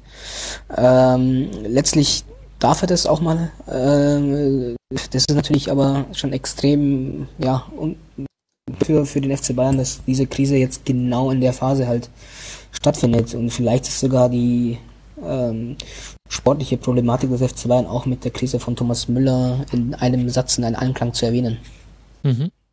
Ja, vor allem, weil immer da so ein ganz gefährlicher Halbsatz kommt. Ähm, gerade wenn du jetzt auch sagst, ähm, dass es besonders bitter ist, dass es in dieser Phase der Saison kommt, dann schwirrt mir selber auch ähm, als erstes der Gedanke durch den Kopf, naja, aber wenn im März und April dafür diesmal alles gut ist, dann ist es ja nicht so wild, denn das waren bisher die Zeiten, in denen sich die Bayern dann sportlich so ein bisschen Auszeiten genommen haben und dann ist man halt in der Champions League immer rausgefallen. Und ich glaube, dass dieser Gedanke, der bei den Fans, da bin ich mir ganz sicher, äh, sehr, sehr tief verwurzelt ist, dass der ganz, ganz gefährlich ist. Denn äh, der, der Weihnachtsmann ist kein Osterhase. Aber umgedreht halt auch nicht. Um einen großen weisen Mann zu äh, zitieren, der bald wieder intronisiert wird. Ja, also es ist, es ist, es ist schwierig. Also dieses, dieses Thema, dieses Thema erinnert mich so ein bisschen an, wie jetzt auch Franz Beckenbauer über die letzten Monate, als dieses, als mal dieses Thema Doping aufkam, dann kam dieses Thema 54, dieses Thema 2000 Sommermärchen, wo man manchmal dieses Thema gar nicht ernsthaft besprochen. Ja, komm, der, der, der Franz, der macht schon sowas. Der Franz ist ein super Typ und mhm. Franz und hier und da, aber dann wurde das Thema nie wirklich ernsthaft diskutiert. Und die Gefahr gibt es bei Thomas Müller auch, dass man dieses Thema nicht wirklich ernsthaft diskutiert, weil man den einfach so super findet. Und ich finde ihn ja auch, also ich mag Thomas Müller sehr. Also ist, eigentlich mache ich, mach ich genau das Gleiche, dass ich dieses Thema ähm, so ein bisschen versuche ähm, zu verniedlichen. Äh, aber es ist tatsächlich die erste große Krise des Thomas Müller in seiner, in seiner Fußballerkarriere. Ähm, bis auf seinen Schnurrbart, den er vor drei Jahren hatte, das war nicht, das war eine größere Krise. Ähm, ähm, aber ich neige auch dazu zu sagen, also wenn es jemand schafft, dann sich selbst davon zu befreien, dann ist es Thomas selbst. Ja. Schwierige Situation gerade. Es stehen jetzt drei sehr interessante Heimspiele für den FC Bayern an. Nicht direkt aufeinanderfolgend, aber sehr eng. Und zwar geht's noch zu Hause gegen Leverkusen, jetzt schon am nächsten Samstag. Dann zu Hause gegen Atletico, da geht's um den Gruppensieg. Und dann zu Hause gegen Leipzig. Das ist dann, damit gehen wir dann in die Winterpause, liebe Hörer. Fatih, äh, kurze Einschätzung deinerseits noch. Was hast du für einen Eindruck, wo geht's hin? Wurschtelt man sich da jetzt noch so durch bis zur Winterpause? Oder könnte das jetzt vielleicht auch irgendwie mal eine Kehrtwende herbeiführen? Diese unerwartete Nicht-Tabellenführung. Der FC Bayern wird jetzt nicht einbrechen. Das glaube ich nicht. Ich glaube auch, dass man sich relativ schnell wieder fängt. die zweite Halbzeit in Dortmund war ja dann auch wieder ordentlich. Also das war ja dann jetzt nicht, nicht schlecht gespielt. Man hatte dann auch wieder die, die ähm, Dominanz, leichte Dominanz oder sagen wir mal Überlegenheit. Dominanz ist jetzt zu weit hochgegriffen. Aber hat sehr wenige Chancen. Hatte weniger Chancen, aber das ist, liegt am Gegner. Also tut mir leid, muss ich einfach nochmal sagen. Das Dortmund hat es einfach gut gemacht. Und man kann gegen und man darf gegen Dortmund auch, auch mal verlieren. Und man darf auch gegen Dortmund auch mal so spielen und verlieren. Also das ist jetzt wirklich keine Schande. Und ähm, ich glaube einfach, dass man die beiden oder ja, drei, zwei von drei komplexen Gegnern der Saison einfach halt schon hatte mit Hoffenheim und oder ja, ich nehme sogar vielleicht Köln noch dazu. Ähm, Leipzig kommt noch. Ähm, aber ich glaube nicht, dass, dass der FC einbrechen wird. Also man, man wird bis, bis, bis Saisonende da auch wieder oben äh, mit oben stehen. Man wird mit Leipzig um den Titel spielen, glaube ich. Ich habe es ja vorhin gesagt, dass ich glaube, dass Leipzig nicht, nicht einbrechen wird. Ähm, aber dann muss der FC Bayern einfach, und ich glaube einfach, dass, dass, dass sie es dann auch begreifen, ähm, dass man dann jetzt einfach dann den nächsten Schritt machen muss und den Umbruch dann einleiten muss. Zumindest einen leichten, um da die eine oder andere Alternative im Kader zu haben. Mhm. Und das ist ja auch das Schöne, wenn man auf allen Hochzeiten tanzt, dann kann man solche Spiele auch sehr schnell vergessen machen. Ähm, wenn die Bayern jetzt gegen Rostov gewinnen, gut, das wird noch etwas einfacher werden, auch wenn es auswärts ist und dann äh, zu Hause gegen Leverkusen und eventuell noch irgendwas gegen Atletico geht, dann, dann geht das auch ganz schnell, dass wir auch an der Stelle wieder anders sprechen. Dann wollen wir es mal nicht überbewerten. Ist ja auch mal nicht so schlimm, wenn es mal einen anderen Tabellenführer gibt. Ähm, man kennt es halt bloß nicht mehr so sehr. Was man jetzt auch nicht so wirklich kannte bisher, war den ersten FC Köln auf Platz 4 zu sehen. Und das wäre jetzt eigentlich dann der richtige Zeitpunkt, mal über das nächste Spiel zu sprechen, nämlich das Derby Gladbach gegen den ersten FC Köln. Und Volker, es gibt ganz, ganz viele Geschichten, die man da erzählen kann, gerade auf Kölner Seite. Und trotzdem lohnt aber auch der Blick gleich von Anfang auf Borussia Mönchengladbach. Und da habe ich den Eindruck, in dem Spiel ist auch wirklich viel, viel zusammengekommen. Das hätte man sehr, sehr gut gewinnen können. Ja, es gibt ja dieses Sprichwort, hast du Scheiße am Fuß, hast du Scheiße am Fuß.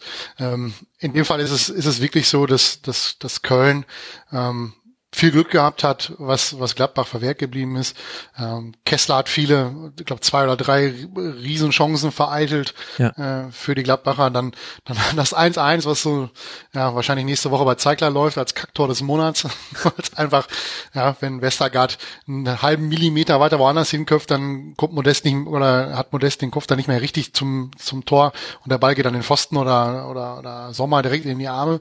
Ja, und das, das Siegtor ist natürlich bin ich ganz ehrlich, wenn du, wenn du in einem Derby so ein Tor schießt, ich glaube, das ist das Schönste, was dir als Fan des ersten FC Köln passieren kann, dass du auswärts in der Nachspielzeit oder kurz vor Ende äh, mit einem Freischuss aus, keine Ahnung, 34, 35 mhm. Metern in den Winkel äh, so ein Spiel gewinnst, ähm, wo es eben halt nicht so wirklich läuft, wo der, wo der Gegner klar überlegen ist, die größeren Chancen hat, aber du gehst als Ende als Gewinner raus.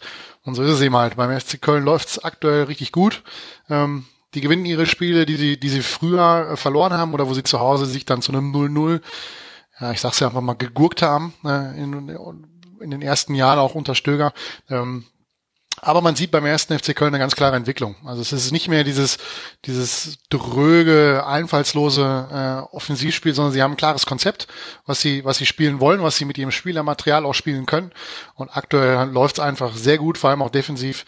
Äh, die zweitwenigsten Gegentore, glaube ich, nach, nach den Bayern äh, mhm. ist schon, ist schon sehr gut für den ersten FC Köln mich freut es, dass sie da oben mitspielen. Ich, ich gönne es ihnen, ähm, dass sie einfach mal da ähm, aus den aus den Niederungen des Tabellenmittelfelds einfach mal ein bisschen oben mitspielen können.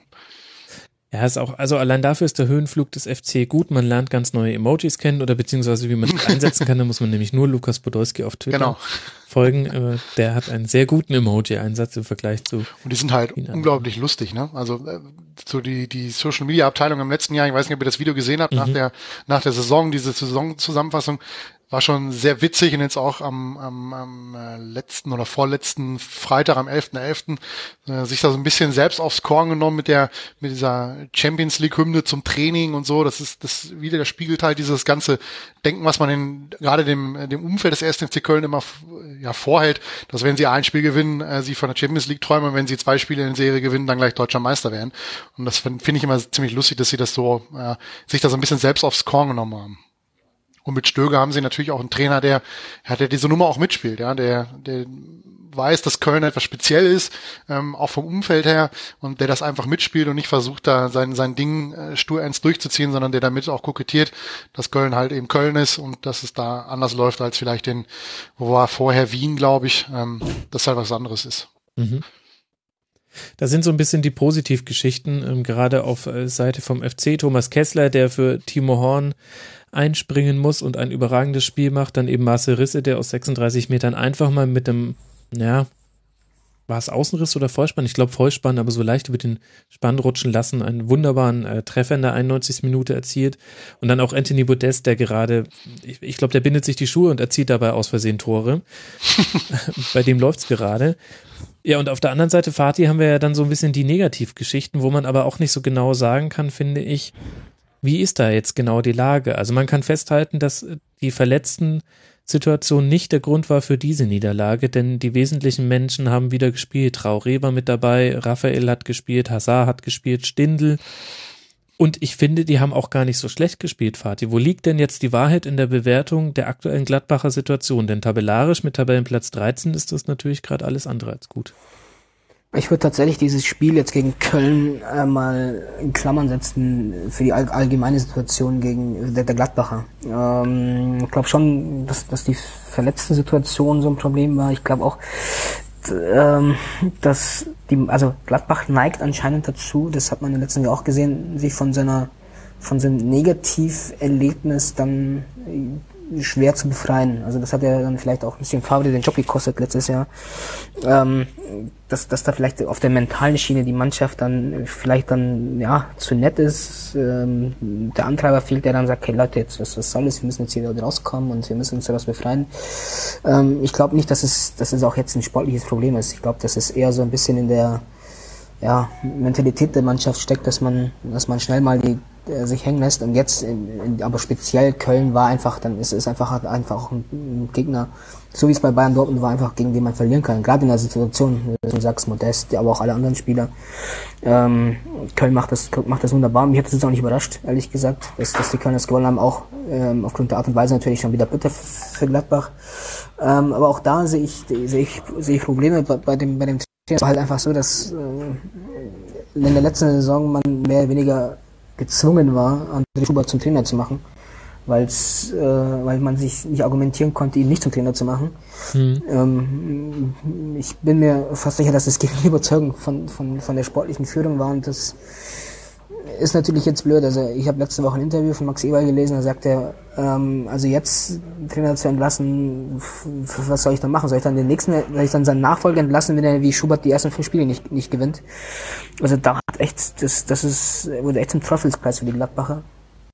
Ähm, ich finde es sehr, sehr spannend. Die, Champions League ähm, auch noch, ähm, gewichtet da auch noch mal. Ähm, aber ich kann mir nicht vorstellen, dass die Gladbacher inzwischen, also inzwischen man das jetzt nicht einfach mal so hin, ähm, wenn die Gladbacher eine Krise haben und ähm, die Hinrunde einfach mal auf Platz 15 beenden. Äh, es wird schon Konsequenzen haben. Ich glaube auch nicht, dass, dass André Schubert da sich zu sicher sein kann, dass er ähm, den Bonus der letzten Saison genießt. Ja, das glaube ich auch nicht, vor allem auch wenn man die Berichterstattung gerade so mitverfolgt. Aber da würde ich mal die offene Runde, äh, die offene Frage in die Runde stellen. Müssen wir als Leute, die über Fußball sprechen, so halb öffentlich, uns da auch nicht irgendwie an die eigene Nase packen? Ich finde es schon erstaunlich, während man bei Julian Nagelsmann nach den, äh, nach den ersten sechs Spielen die Nagelsmann-Tabelle um die Ohren bekommen, äh, gehauen bekommen hat und das bis heute nicht aufgehört hat, natürlich auch aufgrund anbleibenden sportlichen Erfolgs schon klar, äh, haben wir damals alle bei André Schubert, äh, mich eingeschlossen, immer so ein bisschen drüber geredet, naja, irgendwie fällt ihm das jetzt auch in den Schoß und wie nachhaltig das ist, weiß man nicht. Und da frage ich mich manchmal, und die Frage kam auch im, im Forum unter mitmachen.rasen.de vom Bruno gestellt, hat André Schubert vielleicht einfach eine zu kleine Lobby? Also wär, würden wir vielleicht ganz anders über ihn sprechen, wenn er eine andere Außendarstellung hätte und vielleicht auch so ein junger 28-jähriger Hüpfer wäre? Ähm, ich will es gleich eigentlich beantworten. Also ich, ich finde es nicht so. Also ähm, ich, ich finde, dass die Außendarstellung von, von Schubert ganz schlecht ist. Ganz im Gegenteil. Ich finde sie, ich, vielleicht bin ich auch damals, ich, ich hatte am Anfang auch so ein bisschen die Probleme mit André Schuberts Außendarstellung. Vielleicht wurde ich da auch zu sehr von Alicia Pauses Trainerfilm beeinflusst. Da fand mhm. ich nämlich. Geht allen so, die diesen Film kennen. Genau, da war ich dann auch so, puh, seltsamer Typ. Ähm, aber ich glaube, es liegt einfach eher eher daran, dass, dass man bei, bei Julian Nagelsmann vielleicht eine gewisse Erwartung hat, weil man auch vielleicht weiß, also als, als, diese, als diese Krise, sportliche Talfahrt in, in Hoffenheim war, man hatte dann trotzdem erkannt, was Gladbach spielen, also Gladbach sage ich jetzt schon, äh, Hoffenheim spielen will, mhm. was Hoffenheim versucht zu spielen, dass es auch gewissermaßen funktioniert, aber dann eben die Ergebnisse nicht kommen, weil die Qualität hier und da gefehlt hat. Ähm, bei Gladbach ist es einfach dann so, dass man das vielleicht manchmal, also ich sehe ich, ich, ich es gerade von mir, das mag bei anderen Leuten anders sein, dass man das dann bei Gladbach mit unseren Amateuraugen dann nicht so sehen. Ähm, also bei mir ist die Bewertung eher so, also wenn Nagelsmann mit Hoffenheim letztens abgestiegen wäre, und dann hätte man vielleicht dann noch das Auge zugedrückt zur zweite Liga, aber wenn er dann die zweite gemacht hat, hätte er auch seinen Job verloren. Ob jetzt 28 hin oder her. Ähm, bei ausbleibendem Erfolg ist einfach das Geschäft dann so, ähm, dass man weg ist. Ähm, bei Schubert sehe ich einfach, dass es bei vielen auch, also es bei vielen auch so geht, dass man diese, diese, ja, diese Handschrift nicht erkennt und ähm, weil man eben auch weiß, damals war es einfach so, dass die Gladbach ja wirklich fast schon öffentlich einen Trainer gesucht haben. Und man wusste, mhm. dass, er, dass, man, dass, dass sie dann gezwungen waren, ihn zu installieren.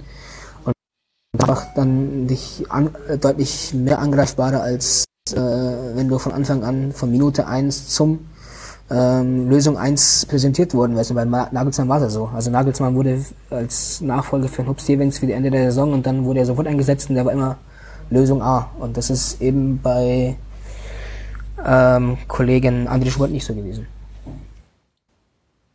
Und gleichzeitig hängt man halt in diesem Teufelskreis fest irgendwie. Also Volker, du hast ja auch gerade angesetzt, ich möchte dir für deine Antwort mit auf den Weg die nächsten vier Spiele von Borussia Mönchengladbach geben. Es geht zu Hause gegen Manchester City, zu Hause gegen die TSG Hoffenheim, auswärts bei euch, bei Borussia Dortmund und auswärts beim FC Barcelona. Da kannst du sehr, sehr gut mit null Punkten rausgehen. Ich wäre sogar äh, nicht überrascht, wenn genau das passieren wird. Ähm, um noch eben den Unterschied zwischen, aus meiner Sicht zwischen Schubert und Nagelsmann ist für mich auch, ähm, dass Gladbach ein anderes Anspruchsdenken hat. Ähm, mhm. Sie wollen natürlich wieder in die Champions League, zumindest Europa League.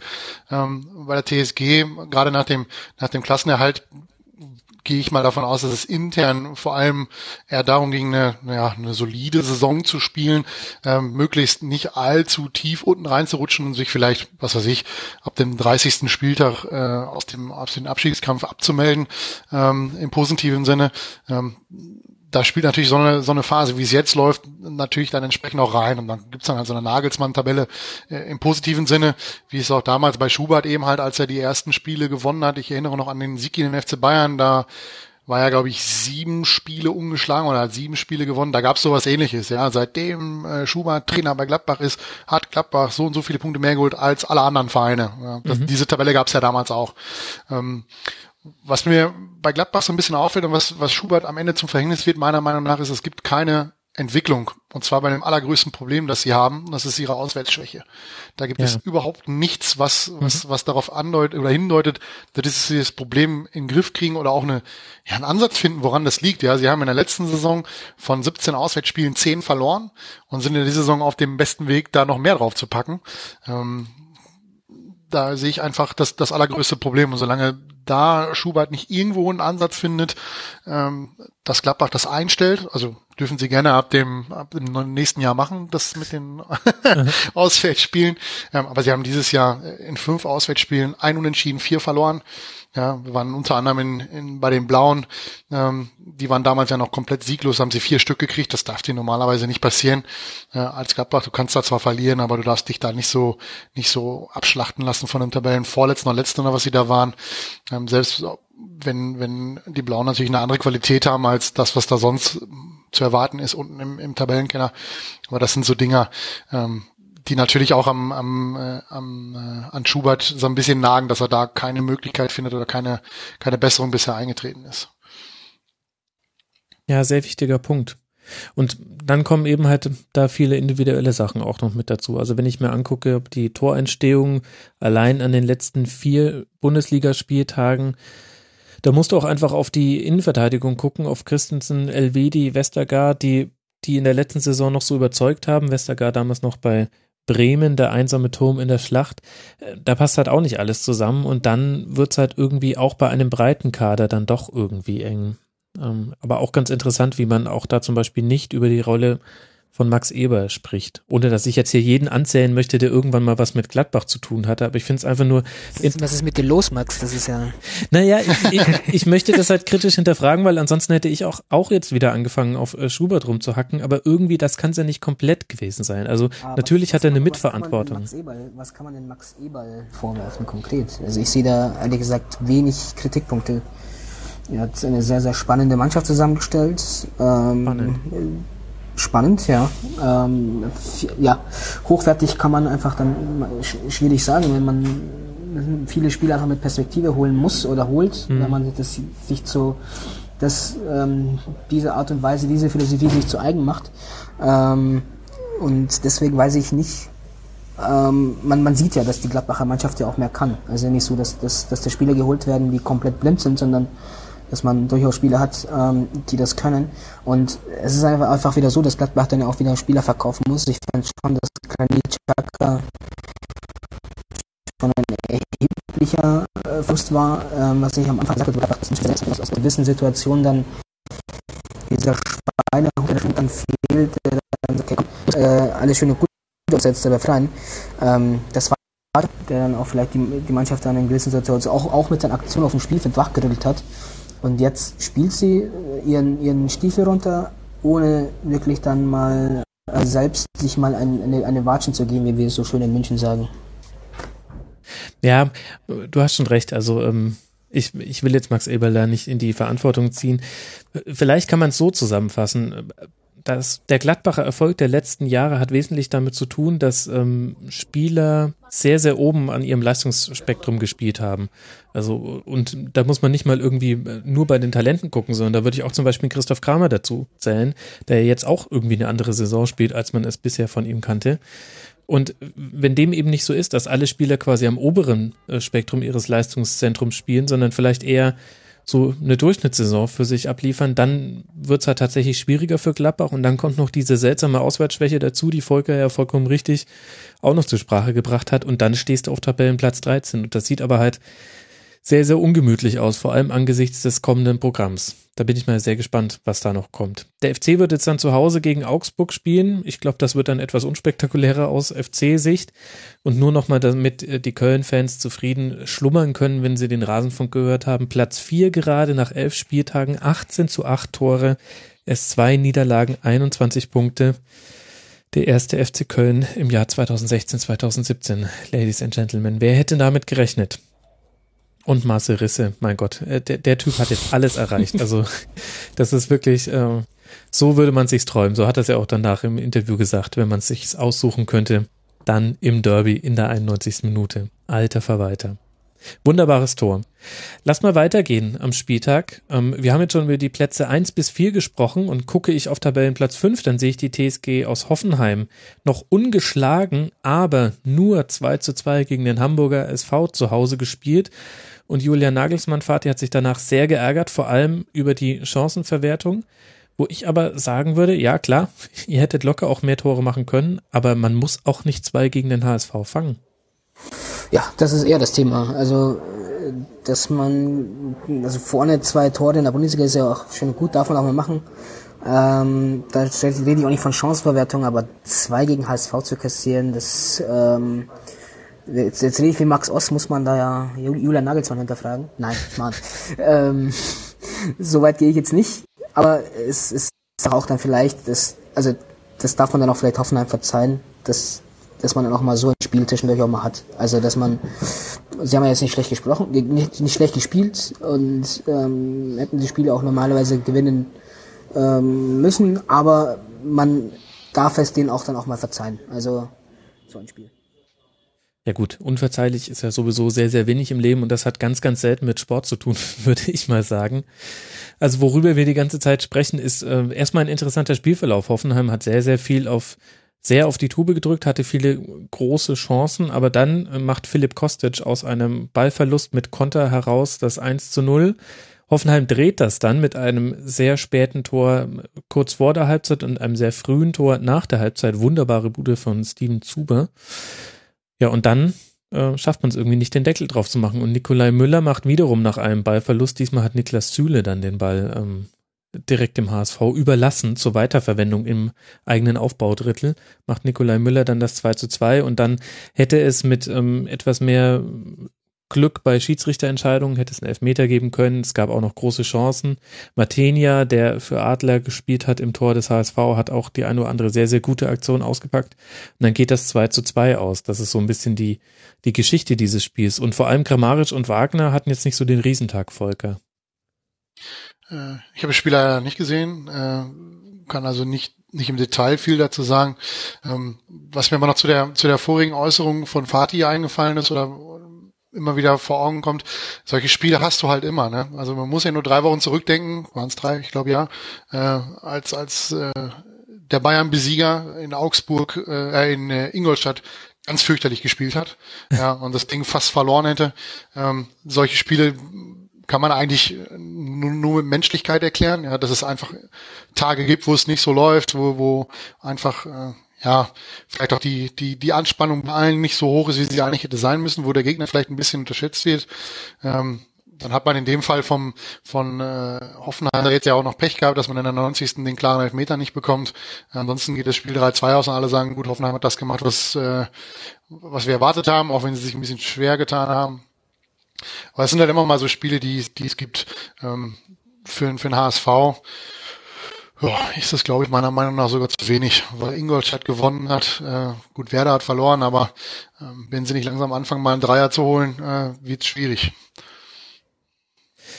Ja, wo, wobei das vielleicht ist auch genau das war, was, was der HSV gebraucht hat. Also ähm, jetzt diesen Punkt geholt, damit äh, drei Punkte und das nächste Spiel ist das Nordderby zu Hause gegen Werder Bremen. Und wenn du wenn es irgendwie eine Mannschaft gibt, die gerade ein schlechteres Momentum hat als der HSV, dann ist es Werder. Also vielleicht äh, haben wir die Wiedererweckung erlebt, Fatih. Gott, bin ich heute populistisch unterwegs. Das ist echt was ab. Äh, jein. Ich, ich, ähm, ich, ich weiß nicht. Also ich, ich traue dem HSV ehrlich gesagt nicht. Also ich würde eher dann Bremen zutrauen, dass sie sich befreien als als Hamburg. Also das war natürlich jetzt schön, dass man gegen Hoffenheim mal einen Punkt geholt hat. Äh, Glückwunsch zum dritten Punkt nach elf Spielen. Aber ähm, da sehe ich, ehrlich gesagt, Bremen dann deutlich, ja, was heißt deutlich, aber ich, ich sehe da, dass eher Bremen in, in, der, in der Position, für so, dass, dass man so ein Spiel ausnutzt. Ich glaube sogar, dass dieser Punkt für den HSV dann wieder schädlich ist, dass man dann wieder schon wieder zu viel äh, Selbstvertrauen hat von dem Nordderby. Ähm, also ich sehe ich sehe bei der Mannschaft ähm, ja, Mentalitätsproblem. Ähm, die Qualität der Mannschaft ist sicherlich nicht so schlecht, wie jetzt gerade momentan die Punkte ähm, aussagen. Aber äh, ich, ich würde auch ehrlich gesagt nicht dieses 2-2 äh, gegen Hoffenheim zu überbewerten aus, HSV-Sicht. Da sind die Probleme noch viel zu groß und ich ähm, setze auch jetzt nicht gegen Bremen auf sie. Interessant, denn mich hat zum Beispiel schon die Art und Weise vom HSV einigermaßen überrascht, beeindruckt will ich jetzt nicht sagen, da braucht es noch ein bisschen mehr, aber tatsächlich da auch so zurückzukommen, auch nach dem 1 zu 2, fand ich ganz gut. Und ich fand die Körpersprache war einfach, das war tatsächlich, das hat mich tatsächlich ein bisschen an die Hoffenheimer unter Gistol damals erinnert, als die dann eben in den letzten acht Spielen waren es, glaube ich, dann noch den Klassenerhalt irgendwie doch klar gemacht haben. Da hat sich auch eher quasi an der mentalen Einstellung etwas geändert. Und äh, lieber Fatih, unterschätzt mir äh, den HSV nicht. Trainingslager bei Hannover habe ich gelesen. Und zwar von jetzt bis zum Spiel gegen Werder Bremen. Und was könnte ein mehr auf äh, Erstliga-Zugehörigkeit einstufen, einstellen als ein Trainingslager bei Hannover? Finde ich, finde ich super. Also ähm, vielleicht ist es ja auch Angstmacherei. Also Jungs, wenn ihr absteigt, dann, ja. dann, dann schaut es so aus wie hier. Ja. Finde ich eine super Idee. Ja, wahrscheinlich gehen sie zum Montagabend spielen. Nee, Hannover hat schon gespielt. Das könnte tatsächlich sein. Ja, das heißt also, Fatih traut dem Braten noch nicht. Äh, Volker, ihr habt ja eure eigene Geschichte mit dem HSV, die in dieser Saison die sensationelle Wende erfahren hat, dass Borussia Dortmund mal gewonnen hat in Hamburg. Damit war nicht mehr zu rechnen. Wie, wie schätzt du denn die Situation da ein? Ich wünsche mir eigentlich, dass sie es endlich hinkriegen und absteigen. Ähm, nicht, nicht weil, weil's die, weil ich den Fans äh, gönne. Also, Hamburg ist schon schon Bundesliga-Standort, der äh, ja, wo die Leute sehr leidensfähig sind, finde ich. Also die haben ja in den letzten Jahren schon viel Mist sehen müssen, was man nicht mehr unter den unter das äh, ja, unter das Zeltdach Fußball hätte äh, einpreisen dürfen. Kann man in der Saison sogar auf die Stadt ausweiten und nicht nur auf den HSV. Ja, jetzt, läuft nicht ja, jetzt so. kommt noch der eine Stadtteil dazu und äh, macht es dem großen HSV gleich. Also man ist sich da in Hamburg sehr einig, dass man einfach dieses Jahr da keinen Fußball zu sehen bekommt oder keinen guten. Ähm, aber da halt das ganze Umfeld ähm, von dem Präsidenten, das ganze Theater um Dietmar Beiersdorfer, äh, die ewigen Trainerdiskussionen, da wird der Trainer schon wieder angezählt, nachdem er äh, gegen Dortmund fünf Stück gekriegt hat. Ähm, das sind einfach so Dinge, da wünsche ich mir einfach, dass der HSV einfach mal runtergeht, nicht zuletzt auch wegen wegen HSV Plus, ja, diese ganze Geschichte, die wir, wo sie die Leute einfach stumpf angelogen haben, alles wird besser und es ist im Grunde nichts besser geworden. Deswegen gönne ich es denen eigentlich, dass sie, dass sie mal runtergehen. Ähm, Allerdings traue ich dem Braten nicht vor dem 33. Spieltag. Erst wenn es dann rechnerisch nicht mehr möglich ist, dass sie einen Relegationsplatz belegen können, dann glaube ich dran, dass sie tatsächlich runter müssen. Also ich lehne mich jetzt mal aus dem Fenster und sage, ähm, da, da wirst du enttäuscht werden, auch in dieser Saison. Ja, steht zu befürchten, ja. Denn, denn wenn ich mir angucke, was da so kommt, jetzt eben das Heimspiel gegen Werder, natürlich, das kann auch, also ich sag mal so, ab einem 0-1 wird's da natürlich wieder ein bisschen knackig in Hamburg, aber das Momentum ist eher auf Seite des HSV und dann geht's ja auswärts zum SV Darmstadt, der jetzt auch gerade nicht dadurch überzeugt, dass er seine Gegner an die Wand klatscht. Und dann zu Hause gegen den FC Augsburg. Wenn aus diesen drei Spielen sechs Punkte rauskommen, dann stehen sie jetzt bei sensationellen neun Punkten, äh, was natürlich eine unfassbar tolle Leistung wäre nach 14 Spieltagen, aber ich glaube tatsächlich in der Bundesliga 2016, 2017 reicht so eine so eine Miniserie, wenn du das dann auch eine Rückrunde nochmal einbaust. Dann hast du ja insgesamt 18 Punkte und wäre schon mal mit 18 Punkten abgestiegen. ähm, aber vielleicht genau der richtige Moment, um über das nächste Spiel zu sprechen, nämlich genau im Darmstadt gegen Ingolstadt. Das Mike Walpurgis Debüt. Fatih, mir hat der Name nicht so viel gesagt, muss ich sagen. Ich hatte leider keine Zeit, mich da mit einem Experten nochmal im Rasenfunk näher mit zu befassen. Deswegen kann ich jetzt nur bewerten, was ich ab jetzt von Walpurgis sehe, denn ich habe vorher beim VfL Osnabrück nicht so wirklich viel mitbekommen.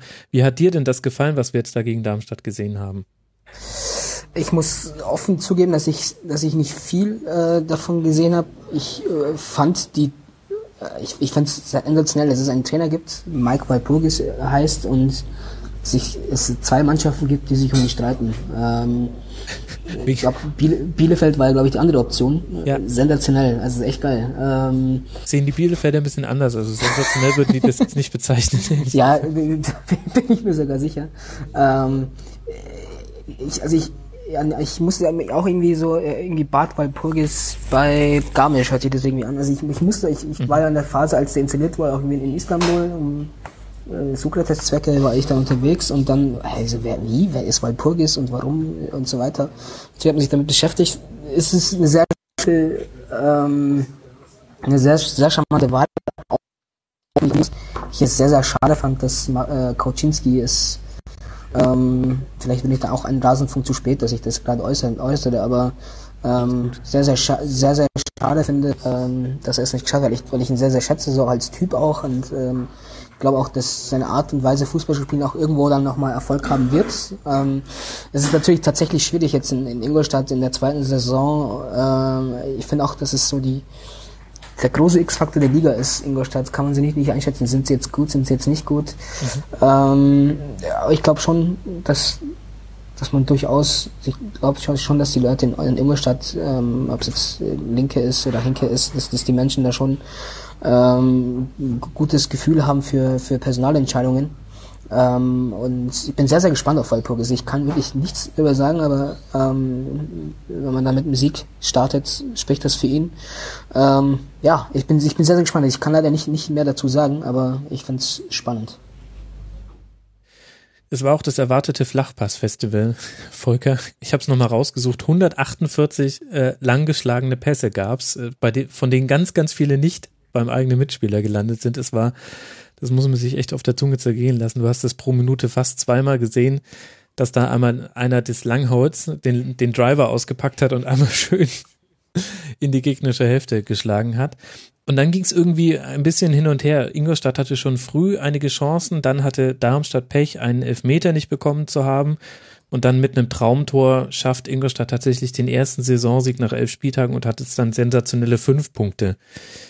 Was sind denn so deine Erkenntnisse aus dem Spiel oder guckst du dir sowas schon gar nicht mehr an, denn mit sowas musst du dich nicht mehr beschäftigen. Also, also, also nicht, nicht über 90 Minuten, aber das hätte eh nicht geklappt, weil sie ja, äh, glaube ich, 15:30 gespielt haben mit, mit anderen Mannschaften zusammen.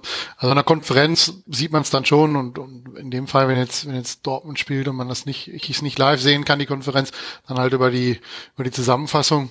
Ähm, da gab es auch zwei, da haben sie sogar extra, sind sie, haben sie darauf hingewiesen, ähm, irgendwie haben sie halt zwei Pässe rausgepackt, einen über, über 60 Meter von, ich glaube, Martip hinten raus und äh, der kam dann postwindend von einem Innenverteidiger von Darmstadt über 45 Meter gleich wieder zurück. Ja, ähm, so da haben sie auch so ein bisschen das, das Thema äh, aufs Korn genommen. Ähm, aber gut, das ist halt, wenn sich zwei Mannschaften dann auf, äh, auf niedrigem Niveau treffen, die keinen wirklichen Spielaufbau haben, ähm, und wo, wo beide Mannschaften eigentlich davon leben, dass sie vor allem das Spiel des Gegners zerstören können, ähm, dann passiert halt so, wie, wie es läuft. Und wenn, äh, wenn Hartmann was, glaube ich, der das Tor erzielt hat, wenn der da nicht den, äh, gerade mal den traumhaften Moment hat und den Ball genauso trifft, wie es im Lehrbuch steht, ähm, dann geht das Spiel 0-0 aus und äh, dann hätte ich meinen, im Tippspiel meine volle Punktzahl erholt oder geholt. Äh, in dem Fall trifft er halt das Tor äh, in den Winkel und äh, erzielt das Tor des Monats. Tja, voll. Halt solche Spiele, wo halt ein so ein Treffer alles entscheidet. Ja, da, da hat man so ein bisschen äh, persönliche Beleidigung noch rausgehört bei dir. Kann ich dir nur sagen, echte Experten haben natürlich auf Ingolstadt getippt. Ich habe mir da natürlich meinen Tendenzpunkt geholt. Bin jetzt ja, endlich die echten Experten haben das natürlich geahnt. Ja, ja, genau. Also war eigentlich, äh, es lag quasi nur auf der Straße, man musste es aufheben. Dann tatsächlich finde ich, dass sich ähm, jenseits aller ähm, Angeberei, um wenn mal einer von äh, neun Tipps mal richtig ist. Äh, nee, tatsächlich finde ich, dass sich bei Darmstadt ein, ein Negativtrend so ein bisschen abzeichnet. Und ich finde, das hat man an ganz vielen Punkten auch an diesem Spiel gemerkt. Eine, eines mm, der Argumente dafür ist zum Beispiel auch die Stimmung im Stadion, wie ich finde. Also zum einen mal nicht ausverkauft, hängt auch damit zusammen, dass es eine neue Sitzplatztribüne gibt. Da waren früher Stehplätze. Das kostet jetzt 37 Euro, habe ich nachgelesen, für ein Spiel gegen den FC Ingolstadt wo man ja auch weiß, was einen erwartet qualitativ, war das anscheinend einigen zu teuer. Und dann aber gab es auch deutliche Pfiffe nach Schlusspfiff und laut Medienberichten, und ich habe mich auch mit dem einen oder anderen Darmstadt-Fan noch unterhalten, ging das eher gegen Norbert Meyer. Und tatsächlich frage ich mich das auch, was er mit Darmstadt vorhat. Jetzt Tabellenplatz 15 mit acht Punkten. Es war nie so, dass man gedacht hätte, Darmstadt würde in dieser Saison nichts mit dem Tabellenkeller zu tun haben. Deswegen rein tabellarisch haut ein das jetzt nicht um aber spielerisch ist es halt schon wirklich tatsächlich sehr viel, finde ich, auf, auf Zufall gesetzt, gerade nach vorne bei Darmstadt. Ja, ich, ich bin ja generell nicht so der Freund von Norbert Meyer. Also, bei Norbert Meyer muss ich immer an die Ding, an die Geschichte mit Albert Streit denken, damals Duisburg gegen Köln. Ja, der arme Kerl, das hängt, äh, aber ja. ganz ehrlich, würden wir das einem Spieler so lange nachtragen? Also ich weiß, ich denke, nee, das, ist, erst das ist auch nicht der Grund, warum ich, ich halt hm. Norbert Meyer einfach nicht für, er ist halt ein Trainer, der der kurzzeitig vielleicht den Erfolg in, in, in einer Mannschaft bringt, aber äh, keine Entwicklung einer Mannschaft prägen kann. Das hat er in Bielefeld gehabt, das hat er in Duisburg gehabt und in all seinen anderen Stationen, ähm, dass er kurzfristigen Erfolg hat. Den hat er jetzt komischerweise in Darmstadt nicht. Das, das wäre ein anderes Thema, das zu analysieren, woran das da genau liegt. Ähm, ich glaube einfach, wie wir das schon bei, äh, bei Bayern gegen Dortmund gesagt haben, dass Pep Guardiola jemand war, der aus dem Team äh, beim FC Bayern richtig viel rausgeholt hat, aus, aufgrund des, des äh, taktischen Korsetts, was er ihm, gegeben hat, äh, der Mannschaft, dass das bei Darmstadt ähnlich ist. Äh, Dirk Schuster einfach genau das gemacht hat oder, oder die Mannschaft so aufgestellt hat, wie sie eben halt ähm, ihre Qualitäten am besten einsetzen kann. Ohne jetzt nachzugucken, wüsste ich zum Beispiel nicht, ob Sulu dieses Jahr schon mal ein Kopfballtor gemacht hat, was er letztes Jahr reihenweise gemacht hat. Mhm. Ähm, nach einer Standardsituation und ähm, das, das merkt man eben halt ähm, meiner Meinung nach ganz deutlich, dass es da äh, nicht, nicht so, äh, nicht mehr so läuft, wie, wie es unter, unter Dirk Schuster gelaufen ist. Und natürlich, was jetzt fünf Euro fürs Phrasenschwein, das zweite Jahr ist immer schwerer als das erste für einen Aufsteiger. Ja. Ingolstadt erlebt es ja auch. Also Ingolstadt hat ja im letzten Jahr unter, unter äh, Hasenhüttel auch eine richtig gute äh, Serie gespielt, viele Auswärtsspiele gewonnen. In diesem Jahr gewinnen sie jetzt, glaube ich, das erste Auswärtsspiel oder der erste Sieg überhaupt in dieser Saison, weiß ich gar nicht, müsste ich nachgucken. Ähm, aber das zeigt halt, dass, dass beide Mannschaften da äh, deutlich schwerer äh, zurechtkommen, als das noch im letzten Jahr war, als sie beide als Aufsteiger so ein bisschen für Furore gesorgt haben. Ja. Mhm. Es unterscheidet sie ja tatsächlich auch gar nicht so viel. Eigentlich sind es äh, streng genommen nur zwei erzielte Tore, die Darmstadt mehr hat. Ansonsten haben sie beide 21 kassiert und eben die einen einfach einen Sieg mehr. Und das ist ja irgendwie dann auch ganz interessant an sich selbst zu beobachten, wie man dann, also zumindest mir geht das so, ich äh, unterstelle dem FC Ingolstadt dann gleich eine positive Tendenz, einfach weil dieser erste Sieg jetzt mit einem neuen Trainer kam, der auch ein bisschen was verändert hat in der Aufstellung. Und äh, bei Darmstadt äh, prognostiziere ich einen Abwärtstrend, ähm, einfach nur, weil man die letzten Spiele verloren hat. Das restliche Programm wird jetzt allerdings auch tatsächlich ein bisschen knackig. Also jetzt auswärts auf Schalke für Darmstadt, dann zu Hause gegen den HSV, ganz wichtiges Spiel, auswärts bei Freiburg, dann zu Hause gegen die Bayern, böser Versprecher, und auswärts bei Hertha. Das wird noch ein langer Ritt in den Winter. Winter is coming vor Norbert Meyer. Und die haben halt alle Auswärtsspiele verloren. Ne? Darmstadt ist die schlechteste Auswärtsmannschaft mit fünf Spielen, fünf Niederlagen. Ja, da musste man sich nicht, äh, nicht verwundert sein, wenn sie unter dem Tannerbaum dann Tabellen 17. oder 18. sind. Gerade wenn sie das direkte Duell gegen den HSV verlieren. Ja. Und damit haben wir jetzt schon über vier Teams, die äh, über drei der vier Teams, die unten drin stehen, gesprochen, nämlich über Darmstadt auf Tabellenplatz 15, über Ingolstadt auf 17 und über den HSV auf 18. Wer fehlt jetzt noch, Fatih? Na, hast du aufgepasst? Natürlich nicht. Na, Tabellenplatz 16 mit Werder Bremen. Das war jetzt auch eine fiese Falle, das gebe ich, ich zu. Weiß, sehr, sehr, Werder sehr, Bremen spielt zu Hause gegen Eintracht Frankfurt und es beginnen endlich mal Kruse, Pizarro und Nabri, das, was man sich als Werder-Fan die ganze Zeit erhofft hat. Aber auch so wie ich äh, vorhin bei Hoffenheim kritisiert habe, naja, das Problem war ehrlich gesagt nicht so die Chancenverwertung, sondern dass man die Tore fängt, würde ich auch bei Werder sagen, das ist alles ganz toll, dass ihr jetzt wieder eure Spiele habt. Aber wenn ihr halt hinten mindestens zwei immer fangt und auch wenn es erst in der 90. Minute durch einen wunder, wunderbaren ähm, Sonntagsschuss ist, dann wird's halt tatsächlich einfach schwierig mit dem Klassenerhalt, Fatih. Ähm, du, wenn du Pizarro und Gnabry hast, wunderbar, aber wenn der Gegner Alex Meyer hast, bist du halt dann, es ist halt dann schwierig. Ähm, ich fand's tatsächlich dann wieder sehr, sehr äh, ja, charmant, wie er dann reinkommt und dann nur sieben Minuten braucht, um das Tor zu machen. Ja, es ist, es ist einfach so, wenn du, wenn du unten, unten drin bist, und Bremen hat jetzt auch nicht schlecht gespielt, ähm, wenn du da unten drin bist es ist einfach so. Es, es hört sich total platt an, ist aber einfach so. Brauchst einfach 90 Minuten, musst es, musst es durchziehen. Also es, es reicht einfach in der Bundesliga nicht, auch wenn es jetzt äh, dann nicht die High-Quality-Mannschaften sind. Es reichen einfach dann irgendwie 80 Minuten nicht oder 70 Minuten nicht. Dann musst es, du musst es zu Ende spielen. Und bei Bremen ist einfach jetzt einfach nicht, auch nicht das erste Mal gewesen, ähm, dass man, dass man ein Spiel noch aus der Hand gibt, dass man, dass man sich auch vielleicht zu früh in, in, in Sicherheit wiegt und dann, ja, dann passiert's. Und äh, trotz allem äh, glaube ich einfach, wir haben ja schon vorhin kurz über das Nordderby gesprochen gegen Hamburg. Ich sehe bei ihm einfach bei Bremen, wenn sie es dann eben auch mal dann durchziehen, deutlich mehr Potenzial als, als, als in Hamburg. Und ich sehe auch, ich glaube auch, dass die Mannschaft ähm, mehr, mehr Qualität, mehr Qualität hat. Ähm, und ich, ich tatsächlich, wenn, wenn es eine Mannschaft gibt, da unten, auch wenn jetzt Bremen auch genauso wackelig ist wie Hamburg und alle anderen und auch Darmstadt, also wenn, wenn ich eine Mannschaft für die Rückrunde jetzt tippen müsste, die es dann irgendwie einigermaßen sich noch durchwurschtelt, dann ist es doch die Bremer. Also ich, ich sehe, ich sehe, ich sehe schon Qualität in der Mannschaft. Ähm, und das soll sich am Ende aussagen, aber eben genau diese Spiele dürfen auf den einfach nicht so oft passieren. Also ja, in der 90. dann wieder das, das Ding zu kassieren, ja, extrem bitter. Ähm, aber wie gesagt, wie ich es am Anfang gesagt habe, wenn du halt äh, Alex Meyer auf der anderen Seite hast, wird es extrem schwierig.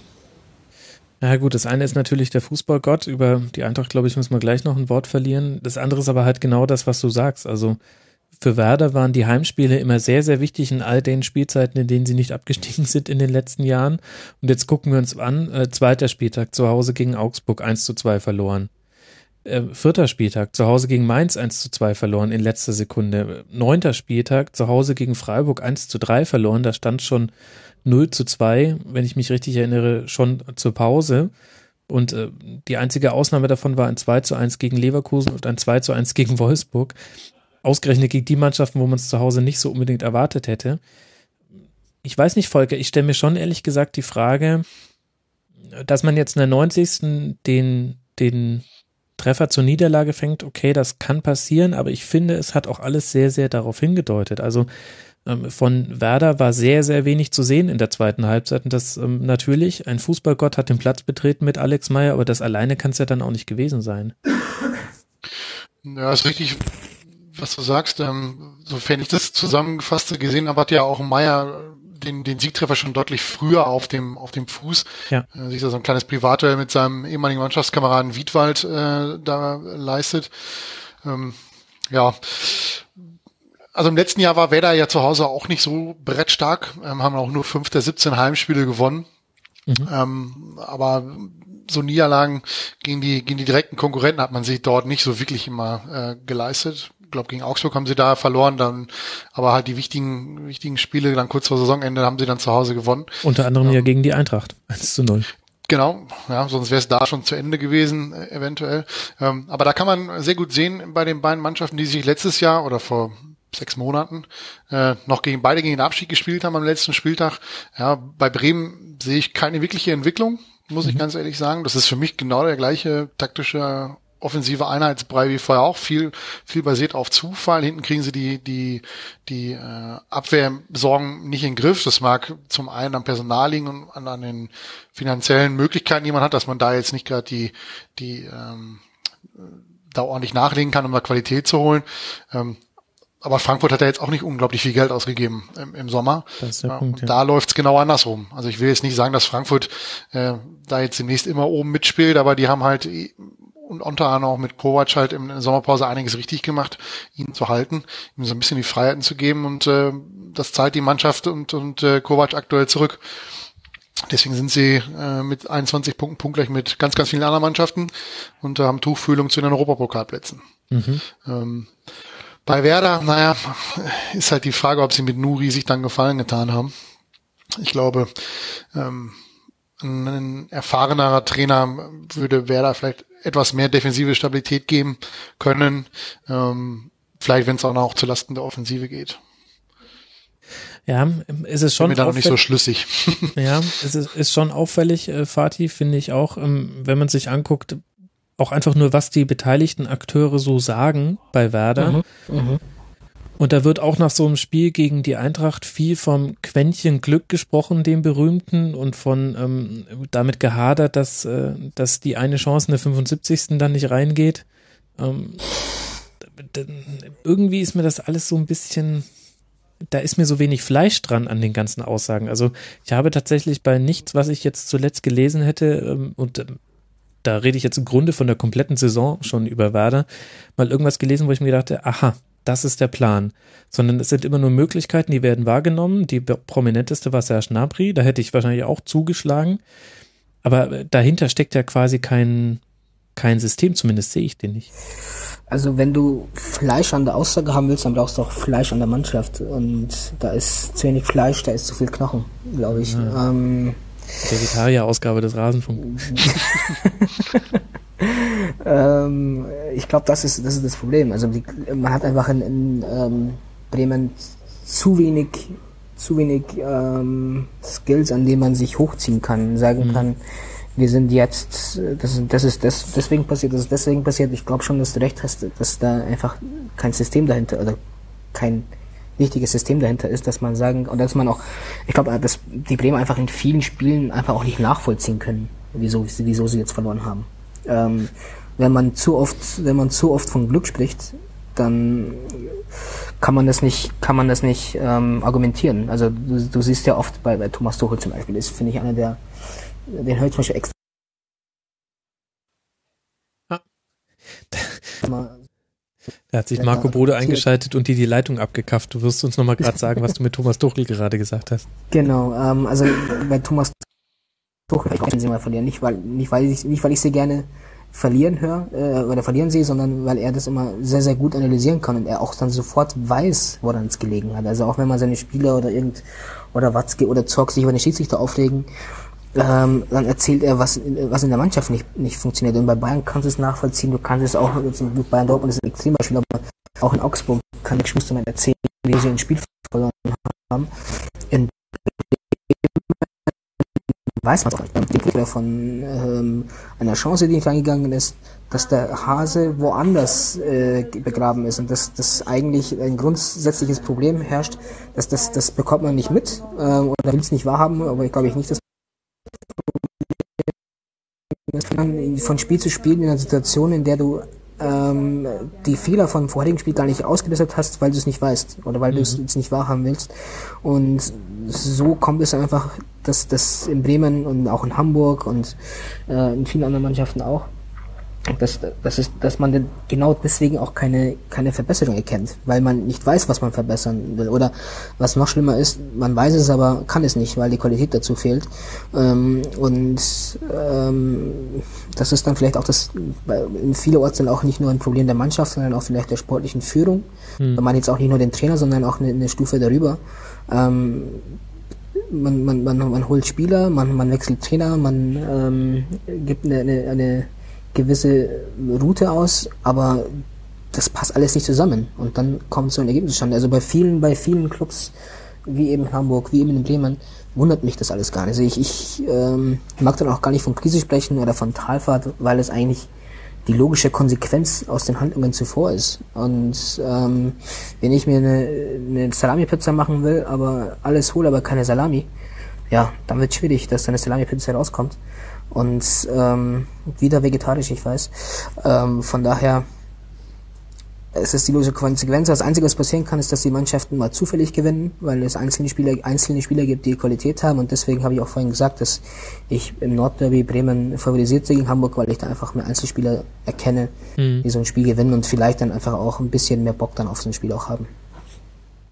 Wobei, wenn ich, wenn ich da eingreifen darf, ich finde zum Beispiel die Kaderzusammenstellung bei Werder, naja, ähm, man setzt auf Pizarro, der sicherlich seine Qualitäten hat, aber der sie halt auch nicht konstant einbringt.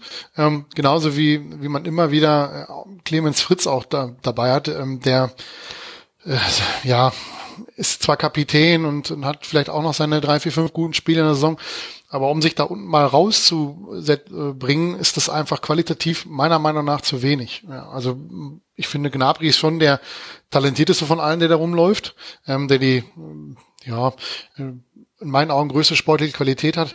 Bei Kruse weiß ich überhaupt nicht, was ich von ihm halten soll. Ähm, mhm. Der hat in Wolfsburg nicht viel gerissen, ähm, war dann jetzt verletzt. Ähm, muss man sehen, wie er sich, wenn er mal die Vorbereitung zur Rückrunde mitmacht, ähm, ob er dann entsprechend einen Pluspunkt bringen kann, dass äh, qualitativ in, in Werders äh, Mannschaft ein bisschen sich was in die richtige Richtung tut. Ja, und gleichzeitig ist er tatsächlich der Vergleich jetzt mit dem aktuellen Gegner. Das muss ja richtig wie so ein Schlag ins Gesicht sein, ehrlich gesagt, glaube ich, für alle Werder-Verantwortlichen und auch Fans. Am letzten, in der letzten Saison trifft man sich am 34. Spieltag. Werder gewinnt 1 zu 0 und deswegen muss die Eintracht in die Relegation, die man dann gegen den Club aus Nürnberg gewinnt. Und jetzt trifft man sich fast forward ein halbes Jahr später wieder. Und die Eintracht steht da nicht nur tabellarisch herausragend auf Tabellenplatz 7 mit 16 zu 9 Toren, 21 Punkten. Und die wesentliche Zahl ist nämlich die 9. Nur 9 gefangene Tore, das ist äh, auf einem Niveau mit Rasenballsport Leipzig. Und Werder Bremen im Vergleich dazu 29 gefangene Tore. Das ist, das sind quasi die Dimensionen, in denen wir reden. Und dann haben wir halt auf der einen Seite Vallejo, Hasebe, Hasebe, ich möchte das nochmal betonen, und Abraham in der Dreierkette mit Chandler und Otschipka dann so situativ eine Fünferkette und davor Mascarell und Huschti. Und auf der anderen Seite hast du halt Garcia, Moisander, Velikovic und äh, Selassie, also Gabriel Selassie meine ich. Also deutlicher kann man es ja eigentlich nicht mehr vor Augen geführt bekommen. Ich will jetzt nicht sagen, was so das Potenzial gewesen wäre, weil ne, können jetzt nicht irgendwie Vallejo bei Eintracht rausnehmen, bei Werder reinwerfen und dann tauschen die beiden Tabellenplatz, aber das zeigt ja schon, was man machen kann innerhalb von einem halben Jahr, wenn natürlich auch alles läuft, das ist natürlich klar, aber dann geht halt auch so ein Schuss in der 90. Minute von einem Debutanten wunderbar ins, ins Eck, aber deutlicher geht's eigentlich nicht. Da will mir auch keiner widersprechen, habe ich, hab ich gut Absolut. Nee, also es ist sehr gut, sehr gut analysiert. ja, und ich weiß genau, äh, Volker, für dich war sowieso die wichtigste Szene des ganzen Spiels war die 24. Minute. Soll ich dir sagen, was da passiert ist? Erzähl. Oma Mascarell hat seine fünfte gelbe Karte gesehen und wird deswegen nicht spielen können am nächsten Spieltag, denn gegen wen spielt die Eintracht da zu Hause? Ja, gegen uns. Gegen Borussia Dortmund. Das ist tatsächlich, glaube ich, für alle Frankfurt-Fans relativ bitter, bitter, denn Mascarell und Fuschti sehr, sehr gute Abstimmung im Mittelfeld da gehabt. Ähm, ja, das war, das war für dich sehr interessant. Müssen wir nur noch äh, irgendwie einfinden, der Meier vielleicht aus dem Spiel rausnimmt. Vielleicht kriegt er eine Erkältung oder so, das, ohne ihm das jetzt böse zu wünschen, aber Meier hat äh, gegen Dortmund auch immer seine, ist seine besseren Spiele, sag ich mal so. Mach doch halt einfach eine Fünferkette und wie gegen die Bayern, dann ja, genau. ist das doch alles gar nicht so viel. ja. Macht doch einfach jetzt, wie gegen die Bayern. Ja, es wird jetzt universal eingesetzt, ja. Fällt uns darüber hingehend, äh, hinausgehend noch irgendwas zur Eintracht ein? Also ich meine, demnächst muss es definitiv auch mal einen Schwerpunkt geben im Rasenfunk dazu, ähm, allein damit die Eintracht Gäste, die ich mir da immer einlade, auch mal zu positiven Themen hier sprechen dürfen. Das war in den letzten zwei Jahren nicht immer so. Aber durchaus finde ich beeindruckend und jetzt auch nicht wahnsinnig unverdient. Äh, die Art und Weise des 2 zu 1 natürlich, aber hat sich auch mehr als angedeutet. Naja, und sie haben halt, wenn ich mir die Mannschaft so angucke, im Grunde nicht viel verändert ähm, im, im Vergleich zum, zum letzten Jahr. Äh, Mascarell war, glaube ich, nicht da letztes Jahr. Husti bin ich mir nicht sicher, ob sie den im Sommer geholt haben oder schon davor. Haben sie im Winter geholt, zusammen mit Winter, Marco Fabian, okay. noch unter Armin Fee, das muss man sich mal überlegen. Aber man sieht eben halt ähm, auch da wieder, ähm, es ist Ruhe da, die weil auch natürlich die ersten Spiele unter, unter Kovac ähm, gepasst haben, die Ergebnisse. Ähm, und dann lässt sich natürlich mit, mit Selbstbewusstsein deutlich besser arbeiten, ähm, als in der vergangenen Saison, wo sie eben halt entsprechend ihre, ihre Probleme hatten. Wobei bei Eintracht muss man immer aufpassen, ähm, die haben es ja schon mal hingekriegt mit glaube ich, 26 oder 27 Punkten oder 28 Punkten mhm. nach der nach der Hinrunde am Ende noch abzusteigen, weil sie in der Rückrunde überhaupt nichts mehr geholt haben. Ähm, wobei ich da ganz ehrlich bei äh, aktuell auch unter Kovac da keine Ansätze sehe, dass, dass die Eintracht da in irgendeiner Art und Weise äh, sich nochmal so einen Einbruch leisten kann oder leisten wird. Das stimmt wahrscheinlich einen solchen Einbruch nicht, aber äh, da möchte ich schon mal vorausschauen und jetzt schon mal gesagt haben, da kann man sich tatsächlich auch mal angucken, gegen wen die Eintracht in dieser Hinserie bisher zu Hause gespielt hat und gegen wen man dann logischerweise in der Rückrunde auswärts spielen wird. Zu Hause gegen Schalke, gegen Leverkusen, gegen Hertha, gegen Bayern, gegen Köln, und jetzt gegen Dortmund und es wird noch Hoffenheim kommen. Das heißt, das sind alles Auswärtsspiele in der Rückrunde. Tatsächlich wäre es jetzt gar nicht so überraschend, wenn da weniger Punkte runterfallen würden, obwohl auch die Auswärtsschwäche, also derzeit ist Auswärts und Heim Eintracht vom, vom Erfolg her ungefähr gleich, aber das könnte sich eben dann in der Rückrunde auch ganz gut drehen, ohne dass da jetzt irgendwelche Wunderdinge passiert wären, ohne es jinxen zu wollen. ja. Apropos jinxen. Da, da weiß ich ja nicht, was der Volker sich jetzt denkt, wenn wir über Wolfsburg gegen Schalke sprechen. Denn das muss man tatsächlich auch beachten, wenn man über den Tabellenkeller spricht. Wir reden hier jetzt auch über den VfL aus Wolfsburg. Der steht nämlich auf Tabellenplatz 14 mit nur neun Punkten und auch nur neun geschossenen Toren. Das muss man sich auf der Zunge zergehen lassen. Und auch dieses Spiel gegen Schalke ging jetzt verloren. Schalke super konstant. Zehn Spiele ungeschlagen, aber muss ehrlich gesagt auch sein, denn trotz dieser sehr, sehr, sehr guten Serie immer noch nur Platz 11 mit 14 Punkten. Das heißt, sieben Punkte Rückstand auf diese 21er Phalanx, die wir jetzt schon häufiger zitiert haben heute. Ähm, Fatih Wolfsburg, erst eine Halbzeit ordentlich, wie ich finde, ganz gut gespielt, aber im, in der zweiten Halbzeit sehr, sehr stark abgebaut. Und da finde ich, hat Valeria Ismael so richtig die Munition von der Bank her gefehlt. Da konnte er irgendwie dem nichts mehr entgegengesetzen. Ähm, möchte ich eigentlich eine grundsätzliche Dis Diskussion auch vielleicht eröffnen über die ganzen Interimtrainer, die in den letzten Wochen, Monaten jetzt geholt wurden und welchen Effekt sie auf die Mannschaften hatten. Ähm, irgendwann hatte man diese Idee, diese jungen, jungen Leute zu holen, die vorher vielleicht einfach noch, noch nicht im, im, im Job waren. Ähm, gut, Ismail hatte ja vorher einen Job in Nürnberg, äh, semi-erfolgreich. Mhm. Ähm, glaube, dass tatsächlich man in Wolfsburg äh, von diesem Kurzzeiterfolg und das eine Spiel man beeinflusst wurde und sehr, sehr kurzzeitig diese 19 Minuten Erfolg, den sie, den sie hatten. Ähm, mir fehlt immer noch so ein bisschen so der, ja, die, von, endliche Überzeugung, dass, dass äh, Ismail da tatsächlich diese wirklich schwierige Mannschaft in Wolfsburg ähm, ja, ja, ich, ich, ich weiß nicht, wie ich es ausdrücken soll, aber führen kann, ähm, diese Mannschaft, diese schwierige Mannschaft, dieses schwierige Umfeld, ähm, das handeln kann. Dieter King hat das in seiner, in seiner Art und Weise, hat das, hat das geschafft, hat das, hat, hat das auch gut gemacht. Ähm, aber ja, bei, bei Ismail sehe ich da Probleme was einfach in der Situation man ja auch einfach haben muss, man muss Lösungen haben und Lösungen, die nichts, ähm, ja, die, die, wenn sie nicht sitzen, dass man einen Plan B hat und dann noch einen Plan C hat, einen Plan D hat. Ähm, und das, das fehlt so ein bisschen, ähm, glaube ich, momentan bei dem einen oder anderen, bei Nuri ist es genauso. Der, äh, ja, es, es sieht immer alles so kurzzeitig ganz gut aus, da könnte funktionieren, ähm, aber wenn es nicht funktioniert, dann bleibt der Erfolg aus. Oder man, man, man hat dann einfach auch gar nicht, gar nicht diese, diese Munition und auch nicht diese Möglichkeiten dann ähm, auf gewisse Situationen ähm, zu reagieren. Und das ist in Wolfsburg genauso. Ich, ich habe das Spiel, ähm, ja, hatte ich gesehen, es, es war erstmal an Langweile nicht zu überbieten. Das war erstmal das große Problem des Spiels. Ähm, und ja, als dann Schalke das dann auch ganz ordentlich gemacht hat, hatte Wolfsburg da nicht mehr, nicht mehr entgegenzusetzen. Und ja, es ist dann die alte Leier, dass, dass, dass Wolfsburg dann auch vielleicht so ein bisschen die, ähm, auch dann noch ein bisschen die Geilheit der Mannschaft fehlt, da auch was entgegenzudenken. Die weiß dann noch nicht, ob, ob ähm, diese, diese Wechsel, die, die er dann gemacht hat, äh, ja, war auch dann irgendwie Parfuff, Didavi, super, super Spieler, aber so, ja, kam nichts, wie, wie Rinja genauso. Also, mir fehlt auch so, so ein bisschen bei, bei Wolfsburg der, die Geilheit der Mannschaft, dann auch mal zu sagen, also komm, wir spielen jetzt schon seit Monaten so einen Dreck zusammen ähm, wir müssen da vielleicht abgesehen vom Trainer auch mal eine Reaktion zeigen, aber das, das kommt einfach halt auch nicht. Das ist eigentlich ein ganz wichtiger Punkt. Ähm, ja.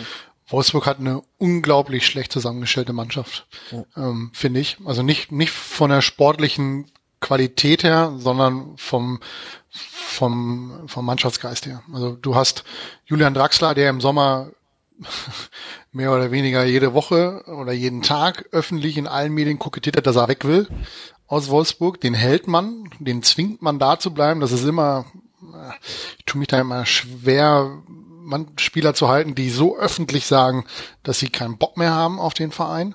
Absolut. Ähm, Damals bei, bei Lewandowski und dem BVB war es noch ein bisschen eine andere Geschichte, weil ähm, Lewandowski vom Typ her ein anderer Mensch ist, weil Lewandowski natürlich sehr auch auf sich und seine Außendarstellung ähm, ähm, fixiert ist oder oder da großen Wert drauf liegt, dass er eben halt auch als in der Außendarstellung nicht so rüberkommt, dass er lustlos ist und er hat einfach seine seine Leistung gebracht in Dortmund.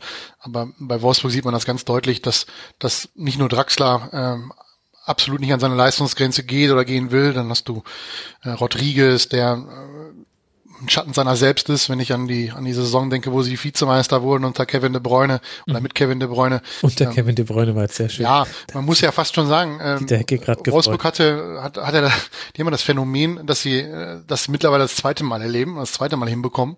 Ähm, nach der Meisterschaft 2009 war es ja ähnlich, dass sie da äh, innerhalb von zwei Jahren fürchterlich abgeschmiert sind in der Tabelle, mhm. einfach weil sie zum einen ihre wichtigen Spieler abgeben mussten. Äh, damals war es glaube ich Jeko, der zum Man City gegangen ist. Misimovic hatte nur dieses eine gute Jahr, dann ist er, ist er, glaube ich, auch in die Türkei gegangen über, weiß nicht, ob über einen direkten Weg oder über Umwege. Ähm, und da ist ja jetzt das gleiche Problem äh, wieder, dass, dass mit Kevin de Bruyne im Grunde ja, der VfL Wolfsburg den allerbesten Mann verloren hat. Dann, ich weiß nicht, ob Manzukic damals noch da war bei dem, bei 2000 13 oder 14, der ist ja auch nicht mehr da. Nee, aber Perisic ist noch gegangen. Ja, Perisic, genau, der, der ist auch ja. weg. Ähm, dann hast du Naldo verloren, dem, wo ich ganz ehrlich zugeben muss, dem hätte ich bei den Blauen nicht mehr allzu viel zugetraut, aufgrund seines Alters, aber der macht das da ganz solide. Ähm, das sind halt so Sachen, die, die äh, Wolfsburg nicht kompensiert bekommt. Ähm, vermutlich, so würde ich es von außen sehen, liegt es auch einfach daran, weil man die Spieler zum Teil mit anderen Vorstellungen geködert hat. Ja. Stichwort Champions League, zweite mhm. Kraft in Deutschland und so weiter und so fort. Und äh, wenn das dann so läuft, wie es läuft, ähm, kann ich durchaus auch nachvollziehen, dass die Leute dann ein bisschen unzufrieden werden, die, die Spieler. Ähm, da muss Alofs zeigen, dass er was drauf hat. Erinnert mich so ein bisschen an Werner. Die haben ja damals auch erfolgreiche Fußball gespielt und dann über, über ja, schlechte Personalentscheidungen äh, sich dahin gebracht, wo sie jetzt sind. Und äh, den gleichen Weg sehe ich beim VfL Wolfsburg und der Klaus Allofs auch, wenn ich ganz ehrlich bin. Ja, trennen nur noch zwei Punkte, Werner und Wolfsburg tatsächlich. Und gleichzeitig stellt sich aber für mich, Fatih, so ein bisschen die Frage, ja, was sind denn jetzt die möglichen Alternativen? Also klar, du könntest jetzt Klaus Allofs äh, rauswerfen, würdest dafür auch Argumente finden. Ein paar davon haben wir jetzt schon gedacht und letztlich reicht es einfach mal, die Tabelle auszudrucken. Aber dann ist ja tatsächlich die Frage, was das für die jetzt laufende Saison noch verändern kann. Also du hast ja quasi an allen Ecken und Enden Brandherde, die du löschen musst. Du hast eine Mannschaft, die nicht so wirklich als Mannschaft auftritt. Du hast äh, Spieler, die ganz, ganz unterschiedliche Eigeninteressen verfolgen. Du hast einen Trainer, der zumindest dem Anschein von außen nach es jetzt nicht geschafft hat, da einen Wagenbogen-Effekt zu erzeugen. Ähm, das sind ja auch sehr, sehr viele Baustellen. Das ist jetzt so ein bisschen die Frage, was machst du? Radikaler Schnitt und dann hoffen, dass du dann diesmal in die richtige Schublade greifst beim Sportdirektor und vielleicht auch beim Trainer. Oder muss das vielleicht auch der auslöffeln, der die Suppe mit aufgesetzt hat? Also ich lehne mich da jetzt weit aus dem Fenster, aber wenn ähm, Klaus Adolfs bei VfL Wolfsburg entlassen wird, ist das Projekt VfL Wolfsburg beendet.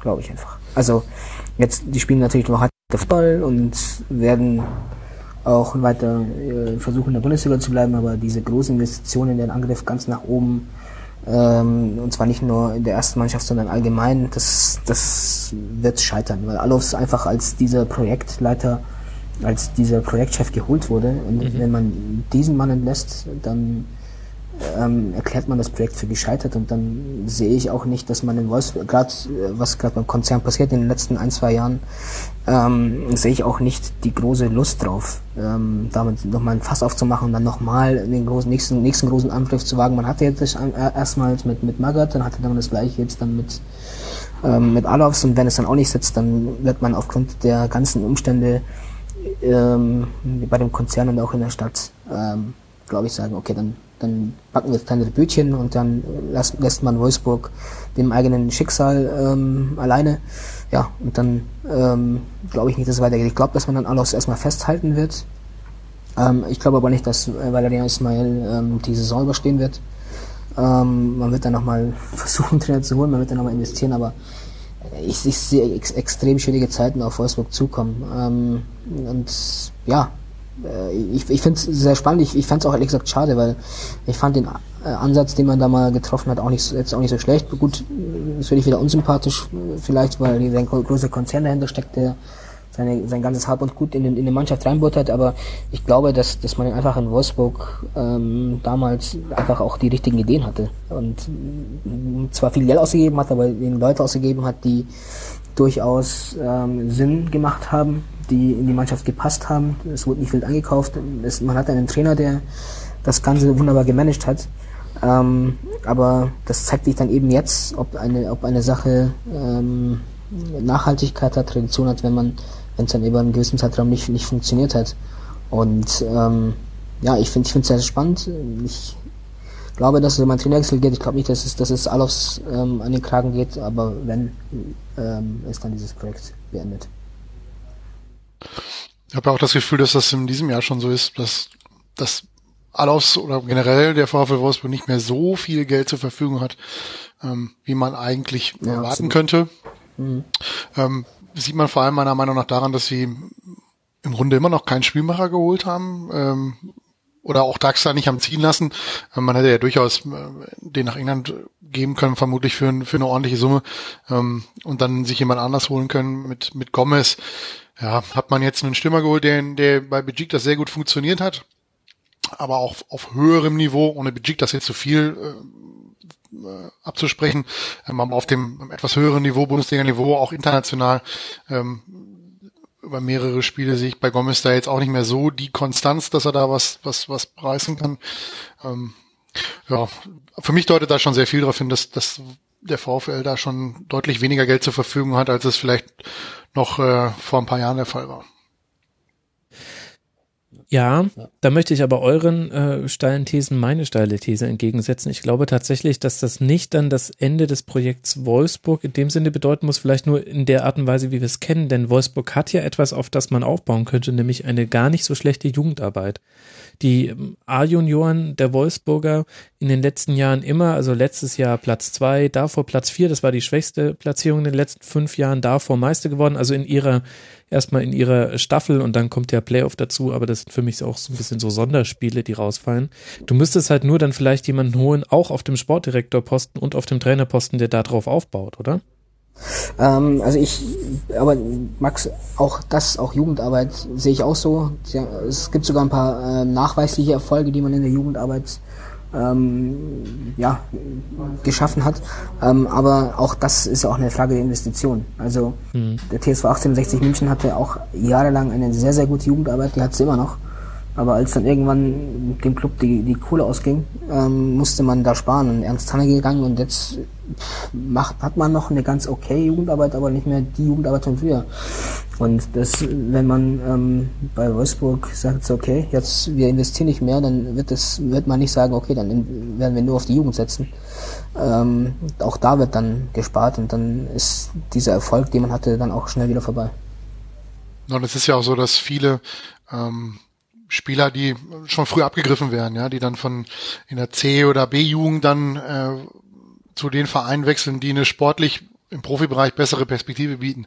Na, das heißt, wenn, wenn Wolfsburg richtig gute Spieler in den, im, im Jugendbereich hat, man da entsprechend keine Perspektive dem Spieler aufbietet, sprich irgendwie im oberes Tabellen, Mittelfeld vielleicht sogar äh, um die um die Europa League Plätze mitspielen, mitzuspielen, dann gehen die halt woanders hin, ja, von den ganz richtig guten oder äh, ja, den überragenden Nachwuchsspielern ganz äh, zu schweigen, die dann wahrscheinlich sehr früh schon sich den anderen Vereinen wie, wie Dortmund, wie Bayern oder vielleicht auch dann in Zukunft äh, RB Leipzig, wenn sie oben mitspielen oder konstant oben dabei bleiben, äh, anschließen, als dann äh, beim VfW Wolfsburg versuchen, den, den Sprung in den Profibereich zu schaffen. Also ob das dann der richtige Weg ist, nur ausschließlich auf die Jugend zu setzen, ähm, wage ich da auch zu bezweifeln. Das wäre relativ einfach, weil dann würden die Mannschaften einfach ihr ganze Geld in den Jugendbereich stecken. Und äh, man sieht es ja auch beim, beim FC Bayern und beim BVB, wie schwierig es ist, äh, Leute aus dem eigenen Bereich ähm, in die in die Profi in den Profibereich zu bekommen. Ja, wenn man jetzt sieht von den von den U17 Meistern oder U19 Meistern haben es genau zwei Spieler geschafft, äh, Passlack und Pulisic beim BVB. Äh, Brune schenkt so ein bisschen dran, genau wie wie La, äh, Brun Larsen. Ähm, aber da wäre ich nicht überrascht, wenn wenn bei beiden am Ende die Qualität nicht reicht, um um für Borussia Dortmund äh, als Profi aufzulaufen. Na gut, ihr habt's gehört, liebe VfL Wolfsburg-Fans, es gibt leider keinerlei Hoffnung mehr für euch. Schließt euch in euer Zimmer ein und äh, steckt das Internet aus. Das werden, das werden doch bittere Wochen. Na gut. Ähm, und, und was machen wir dann äh, mit Schalke 04, Fatih? Ähm, schönes Tor von Goretzka. Es hätte vorher auch schon Elfmeter ähm, gegen Hövedes geben können. Man hatte auch so ein bisschen den Eindruck, das war so, finde ich, so ein bisschen der Wachmacher der Partie. Zumindest vorher hat es zumindest mich nicht so mitgerissen und danach wurde es aber dann sehr stringenter. Trotzdem eigentlich die wesentlichen Chancen alle nach, nach Eckbällen äh, zustande gekommen und dann eben dieser Goretzka-Schuss dann ähm, tatsächlich ähm, sehr, sehr schöner Aussetzer in den Winkel konnte er irgendwie nur noch so nehmen. Ja, wo geht's jetzt hin mit Schalke? Ich meine, wie gesagt, es sind ja immer noch sieben Punkte, um erstmal in die internationalen Ränge reinzukommen. Ähm, was ja erstmal grundsätzlich gut ist, dass man defensiv deutlich stabiler ist inzwischen. Mhm. Ähm, auch jetzt hier wieder hat man keinerlei Gefahr erkannt. Das, gut, das lag vielleicht auch wieder an Wolfsburg, aber auch besonders an, an Schalke. Schalke hat es einfach tatsächlich geschafft, ähm, in, dieser, in dieser schwierigen Phase am Anfang der Saison diese Ruhe zu bewahren. Und ich finde auch, dass, dass gerade Pissen Heidel das hervorragend gemanagt hat. Ähm, auch auf so ein bisschen, mit so ein bisschen, bisschen Selbstironie und so ein bisschen äh, mit, mit einer sehr, sehr guten Kommunikation. Und man hatte einfach auch dann auch die Überzeugung ähm, von dem, was man, was man sehr, sich zusammengestellt hat. Und das hat sich jetzt ausgezahlt. Ähm, ich, ich, also wir reden, sind, wir sind beim elften Spieltag. Also da sieben Punkte finde ich da jetzt ehrlich gesagt nicht, nicht, nicht so viel. Und ich, ähm, das, was ich auch vorhin, als wir vorhin über Schubert und Nagelsmann und so weiter gesprochen haben, wieso der so bewertet wird und der andere so bewertet wird, ähm, man weiß einfach und man erwartet einfach von, von ähm, Markus Weinziel, dass da einfach das Potenzial da ist, dass er diese Mannschaft noch deutlich stabilisieren kann und dass man dann auch jetzt nicht nur defensiv, sondern auch vorne dann, also wenn dann nicht, Leon Goretzka wird jetzt nicht in jedem Spiel so ein tolles Tor schießen, ähm, dass es dann auch mal nach vorne dann ähm, deutlich flüssiger ist. Also ich, ich, ich, ich rechne mit Schalke schon, ehrlich gesagt, in der Saison, dass man ähm, in der Tabelle nach, nach vorne wandern wird. Mhm. Für mich haben sie das gleiche Problem wie, äh, wie Leverkusen. Dass auch davor zu viele Mannschaften mit sieben Punkten Abstand davor herlaufen. Ja, ähm, und dann nehmen halt auch noch Leverkusen. Ja, das heißt, wenn ich, wenn ich Leverkusen zutraue, dass, oder nicht zutraue, dass sie, dass sie alle Mannschaften, die davor stehen, bis, bis zum vierten Platz noch überholen, ähm, weiß ich nicht, ob die, ob die Blauen das auch schaffen, ähm, oder da die größere Chance haben. Ähm, ich denke schon, dass sie, dass sie äh, ran, sich ranrobben an den, an den vierten Platz, aber am Ende wird es nicht reichen, weil da nicht so viele Mannschaften oben einbrechen, dass es für den vierten Platz reicht. Ja, ich glaube, nach dem Saisonstart wäre auch Platz 5 oder 6 okay. Interessant auf jeden Fall, wie Markus Weinzer das dann auch tatsächlich einfach durch eine durch einen Eingriff in die Grundformation geschafft hat, da Stabilität hinzukriegen. Also der wesentliche Faktor, Fatih hat es ja schon gesagt, sind eben die nicht mehr kassierten Tore. Und da ist eben die entscheidende Umstellung gewesen, Umstellung auf Dreierkette, das heißt gegen den Ball Fünferkette. Und ganz wichtig war da vor allem, man würde ja meinen, naja, man wollte damit die Flügel dichter machen, aber ich habe jetzt auch ein Zitat von Weinziel gelesen, wo er gesagt hat, dadurch ist auch der Raum kleiner geworden, den unter anderem Naldo direkt im Zentrum kontrollieren muss. Und das hat man vorher so ein bisschen als Schwachstelle ausgemacht. Und da ähm, möchte ich mal alle Hörer dran erinnern, zum Beispiel, wie die sehr späten Tore vom FC Bayern gefallen sind. Ähm, vor allem das 1 zu 0 von Lewandowski. Das war ein Pass, der quasi an Naldo vorbeigeschlagen wurde. Und äh, Fünfmal vorher hatte er den richtig antizipiert und ist rechtzeitig rausgerückt. Einmal ist er zu spät gekommen und dann sind die beiden in Führung gegangen. Ähm, und solche Situationen hat man tatsächlich mit dieser Fünferkette nicht mehr gesehen. Auch nicht im Derby. Da wird mir Volker zustimmen. Gab solche Situationen auch nicht zu sehen. Also interessant, ähm, wie Markus Weinzel da mit dem bestehenden Material dann durchaus seinen eigenen Plan, er ist ja mit dem 4-2-3-1 gestartet, ein bisschen variiert hat und manchmal reichen diese Dinge dann schon. Und dann kommt man in den Lauf rein. Ja, das Material ist ja auch nicht so schlecht, ne? Also das muss man ja auch sagen. Wir haben ja gerade mit Bentaleb da jemanden geholt, der mhm. äh, da sehr gut einschlägt. Ähm, wie gesagt, Naldo überrascht mich, dass er, dass er da so, ähm, auch wenn er jetzt gegen Bayern, hast du es gerade angesprochen, da sein sein, sein Tor oder das Tor verschuldet oder mitverschuldet hat, aber im Grunde macht er das da schon sehr solide, finde ich.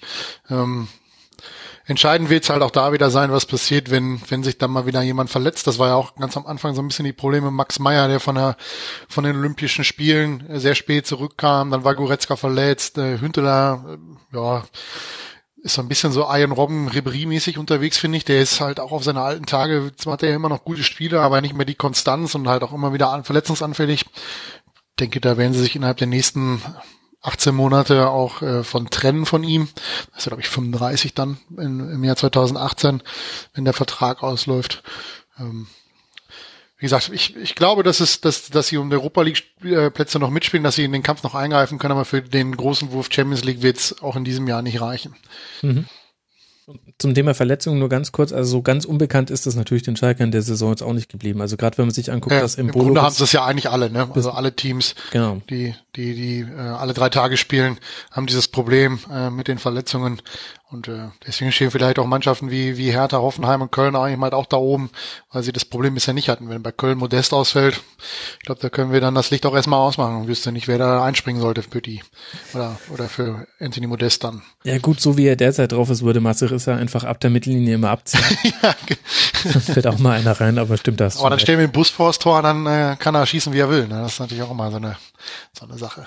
Also ich finde das schon ganz interessant, ähm, wenn man sich anguckt, wer bei Schalke ausgefallen ist, jetzt auch schon dieser Saison einfach wie damit umgegangen wurde. Also du hast eben mit Embolo äh, das Zukunftsversprechen, das Offensive verloren. Du hast mit Koke einen sehr, sehr erfahrenen Mann geholt auf einer, auf einer äh, wichtigen Position, der, der quasi gar nicht so richtig anfangen konnte auf Schalke und ich fand das schon interessant, einfach von der Außendarstellung her, wie zum Beispiel Gladbach mit all seinen Verletzungen umgegangen sind. Das wurde ständig thematisiert nach jeder Niederlage und wie Schalke damit umgegangen ist. Ähm, einfach zwei verschiedene Arten und Weisen. Da hatte Fatih ja vorhin auch schon ein bisschen was dazu gesagt.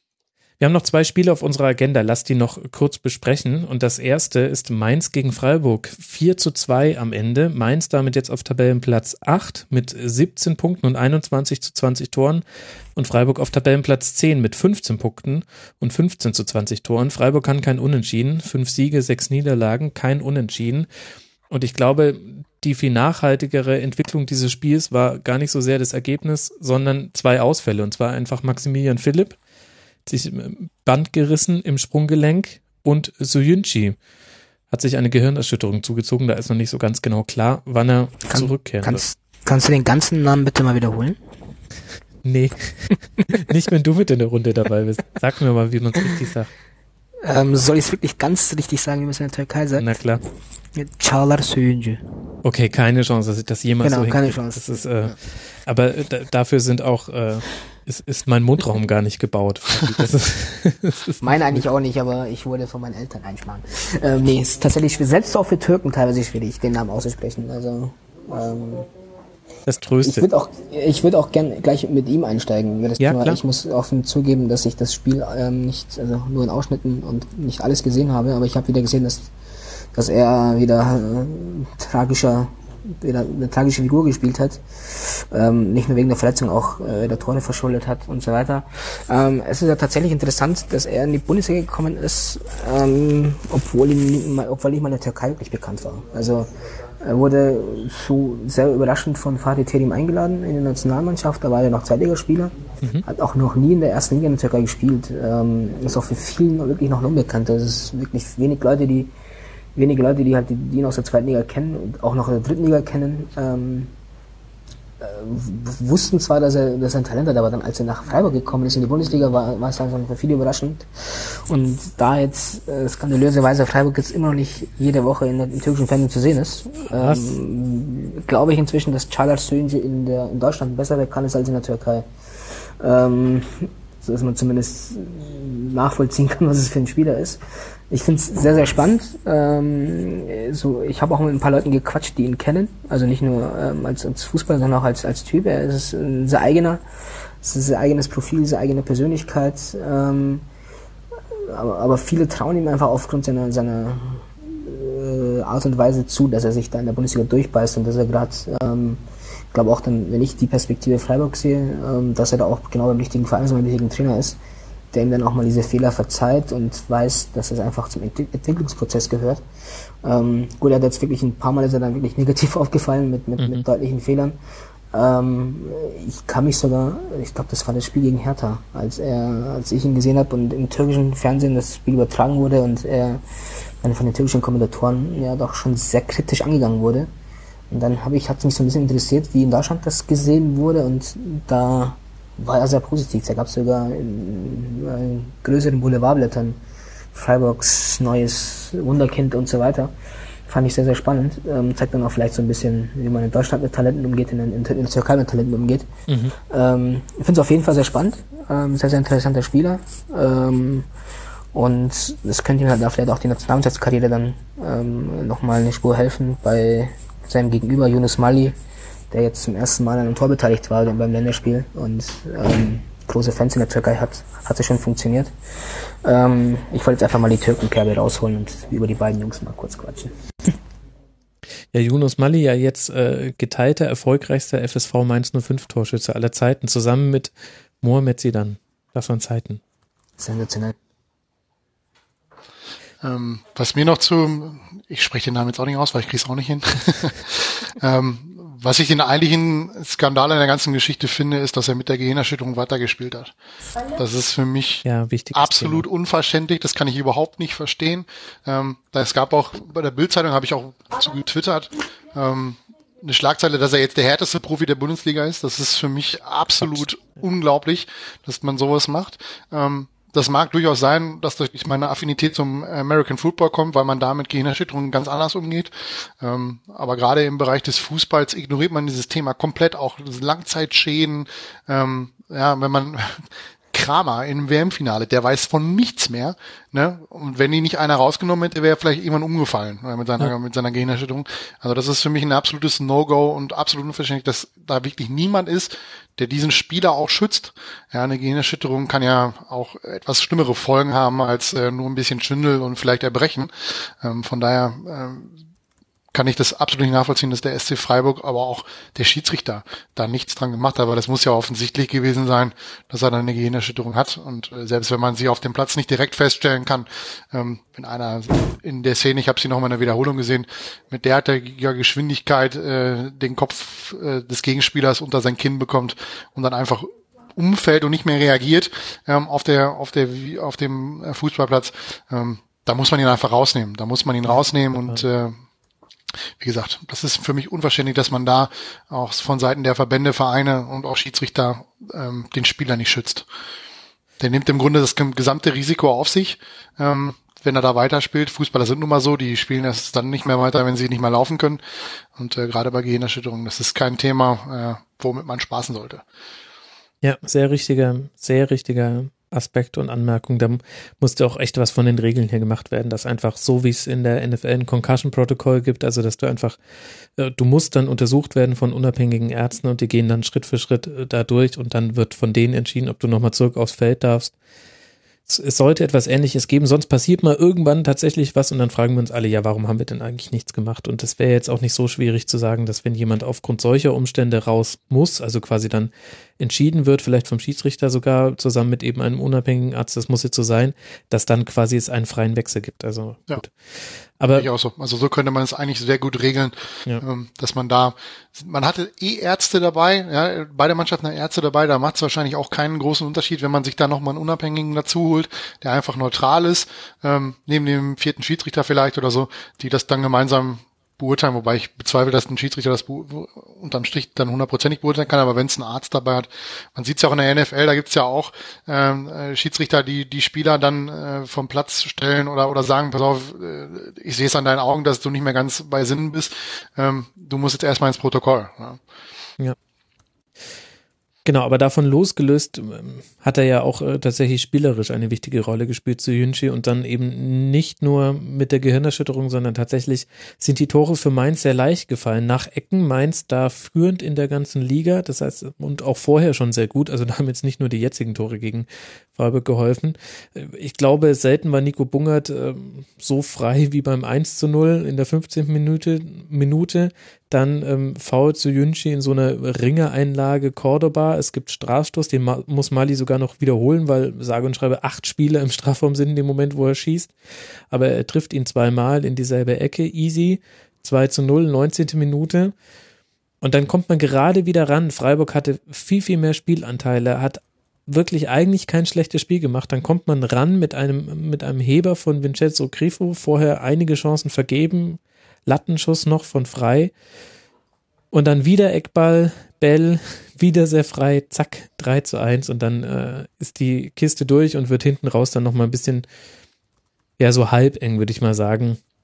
Fehler Lössel 3 zu 2 durch Petersen ähm, und dann in der 95. Minute wurde dann mein Tipp zerstört. Das war natürlich ein Skandal durch Onisivo. Da macht Schwolo irgendwie einen, einen komischen Ausflug aus am Kasten heraus.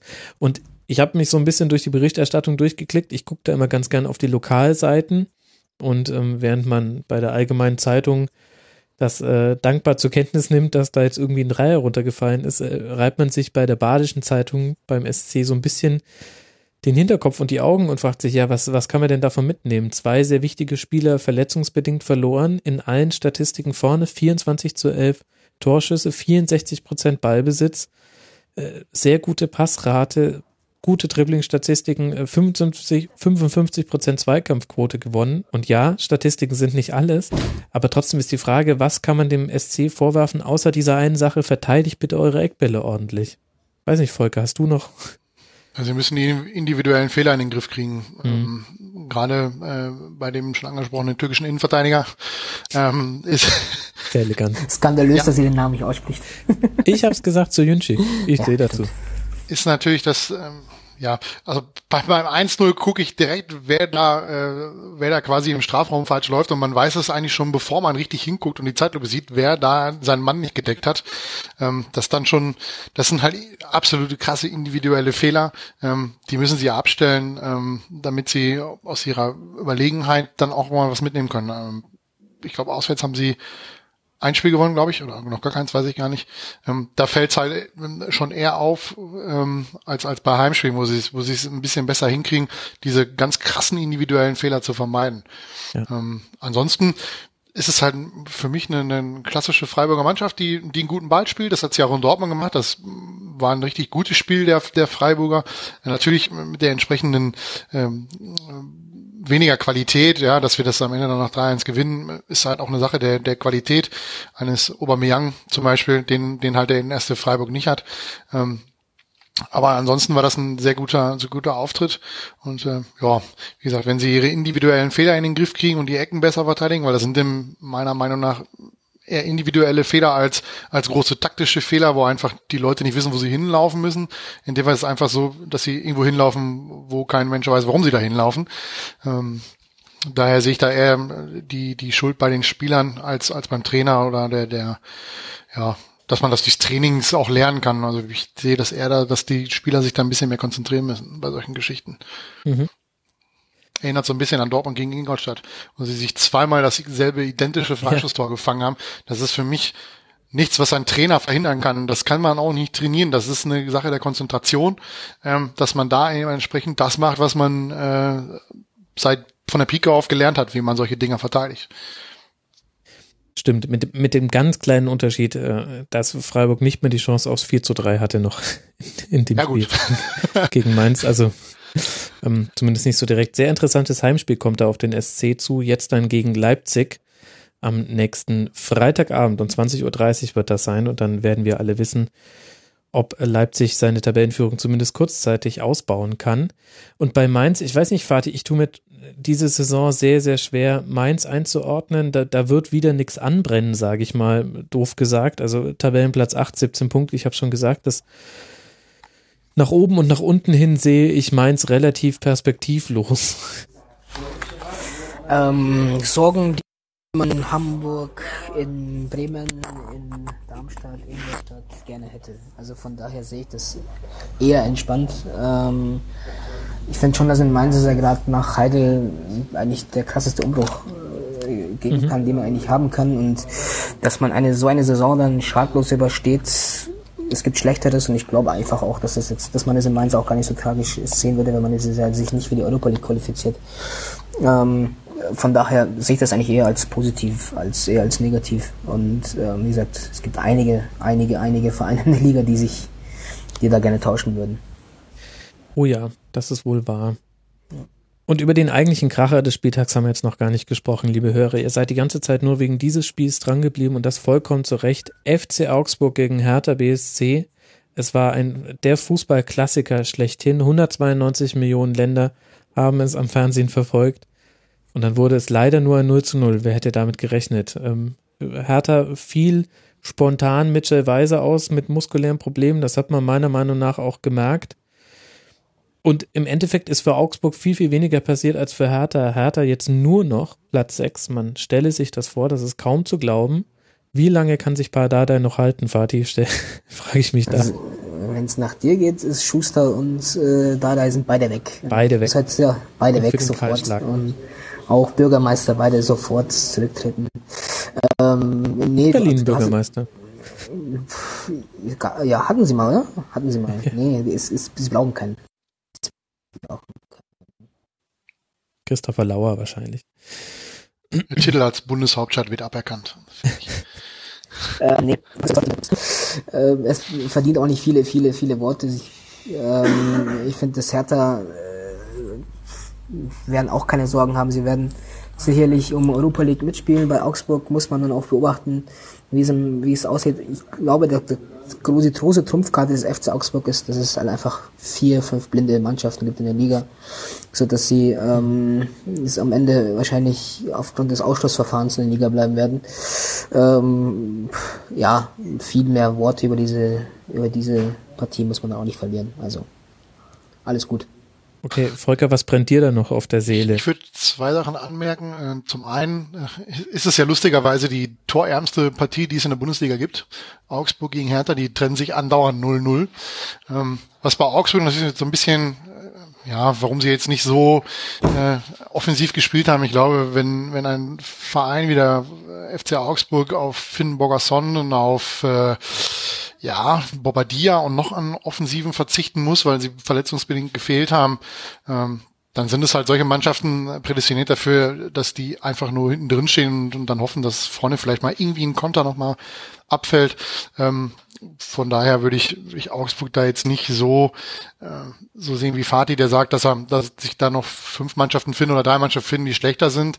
Ähm, Augsburg würde ich schon so solides Mittelfeld, äh, solide Mittelfeldqualität attestieren, so zwischen 10 und 13, wenn es ganz gut läuft, so wie letztes Jahr, dann geht's halt ein bisschen höher. Und wenn es ganz mies läuft, dann geht's halt mal wieder runter. Aber ansonsten glaube ich schon, dass es da, ähm, dass sie mit dem Abstieg an sich nichts zu tun haben werden. Außer sie müssen jetzt noch ewig und drei Tage auf ihre drei Offensiven verzichten. Dann wird's natürlich ein bisschen schwierig. Ja, zehn geschossene Tore ist jetzt nicht wahnsinnig viel, aber auch da gibt's ja Gott sei Dank Mannschaften wie den VfL Wolfsburg mit neun Toren, Ingolstadt mit acht und natürlich dem HSV mit sechs Toren, die, die auch wovon, in dieser Kategorie. Wovon Müller fünf gemacht hat oder so. Gegen welchen Verein nochmal? Ja, zwei gegen uns gestern ja, ja, eins und dann, ja. War eine rhetorische Frage. Volker, ja, aber gegen uns trifft der Müller. Naja, nicht der Richtige. Nicht der Richtige. Jetzt hast du es wenigstens auch zugegeben. Da hast du vollkommen recht. Da sind wir uns sehr, sehr einig, Volker. Ja, ich würde sagen, jetzt weiter machen wir den Spieltag damit auch zu. Wir haben, äh, wir haben genügend Worte über alles verloren. So ziemlich jeder Trainerstuhl wurde einmal von mir angesägt und ihr habt wieder Panzertape drüber gemacht. So soll das sein. Es darf auch mal so zugehen im Rasenfunk. Ich danke euch beiden ganz herzlich. Und zwar zum einen Volker von Auf für Ohren, äh, ein sehr empfehlenswerter BVB-Podcast auf Twitter at vm-83. Keine Ahnung, wofür die 83 steht, Volker. Geburtsjahrgang. Okay, du hast es selber verraten. Vielen Dank, äh, dass du mit dabei warst, Volker. Keine Ursache. Gerne wieder. Und außerdem vielen Dank an den Chefredakteur des Denkenden Sportmagazins. Ja, so gibt es Magazine, die denken. Das gibt es. Äh, Sokrates ist äh, das, was ihr euch an den Kiosken ruhig mal kaufen und reinziehen könntet. Ich kann es nur empfehlen. Vielen Dank, Fatih Demireli, bei Twitter at demireli.de. Vielen Dank. Ich, dank, ich danke dir, Chalar Sönjü, und äh, wünsche noch viel, viel Spaß und freue mich auf die nächsten Ausgaben. Dankeschön, Dankeschön. Dann bleibt mir an dieser Stelle nur noch eine Podcast-Empfehlung auszusprechen. Und zwar möchte ich mal aus dem Sport-Podcast-Umfeld herausbrechen, denn auf für Ohren habe ich euch jetzt ganz oft ans Herz gelegt. Das solltet ihr definitiv hören, aber hört auch mal rein, alle Podcaster, die diese Folge hier hören. Es gibt eine Ausgabe der Rechtsbelehrung nur zum Thema Recht im Podcast. Es tut ein bisschen weh, das anzuhören. Auch ich werde gucken, wie ich in Zukunft mit den O-Tönen am Anfang dieser Folge umgehen muss. Aber äh, ist halt doch nicht so schlecht, sich den äh, juristischen Hintergrund dessen zu tun, äh, dessen zu holen, was man da die ganze Zeit tut. Also, liebe Podcaster und auch sonstige Jura-Freaks unter euch, hört euch die aktuelle Folge der Rechtsbelehrung an. Ich kann es nur empfehlen. Und in dem Sinne danke ich für eure Aufmerksamkeit. Wir hören uns wieder. Vermutlich erscheint die nächste Folge Sonntagnacht in der Nacht auf Montag. Das wird dann zum Spieltag 12 der Fall sein. Und dann gucken wir doch mal, welche Geschichten es bis dahin schon wieder zu erzählen gibt. Es werden so einige sein. Bis dahin macht gut, liebe Hörer. Bleibt sportlich.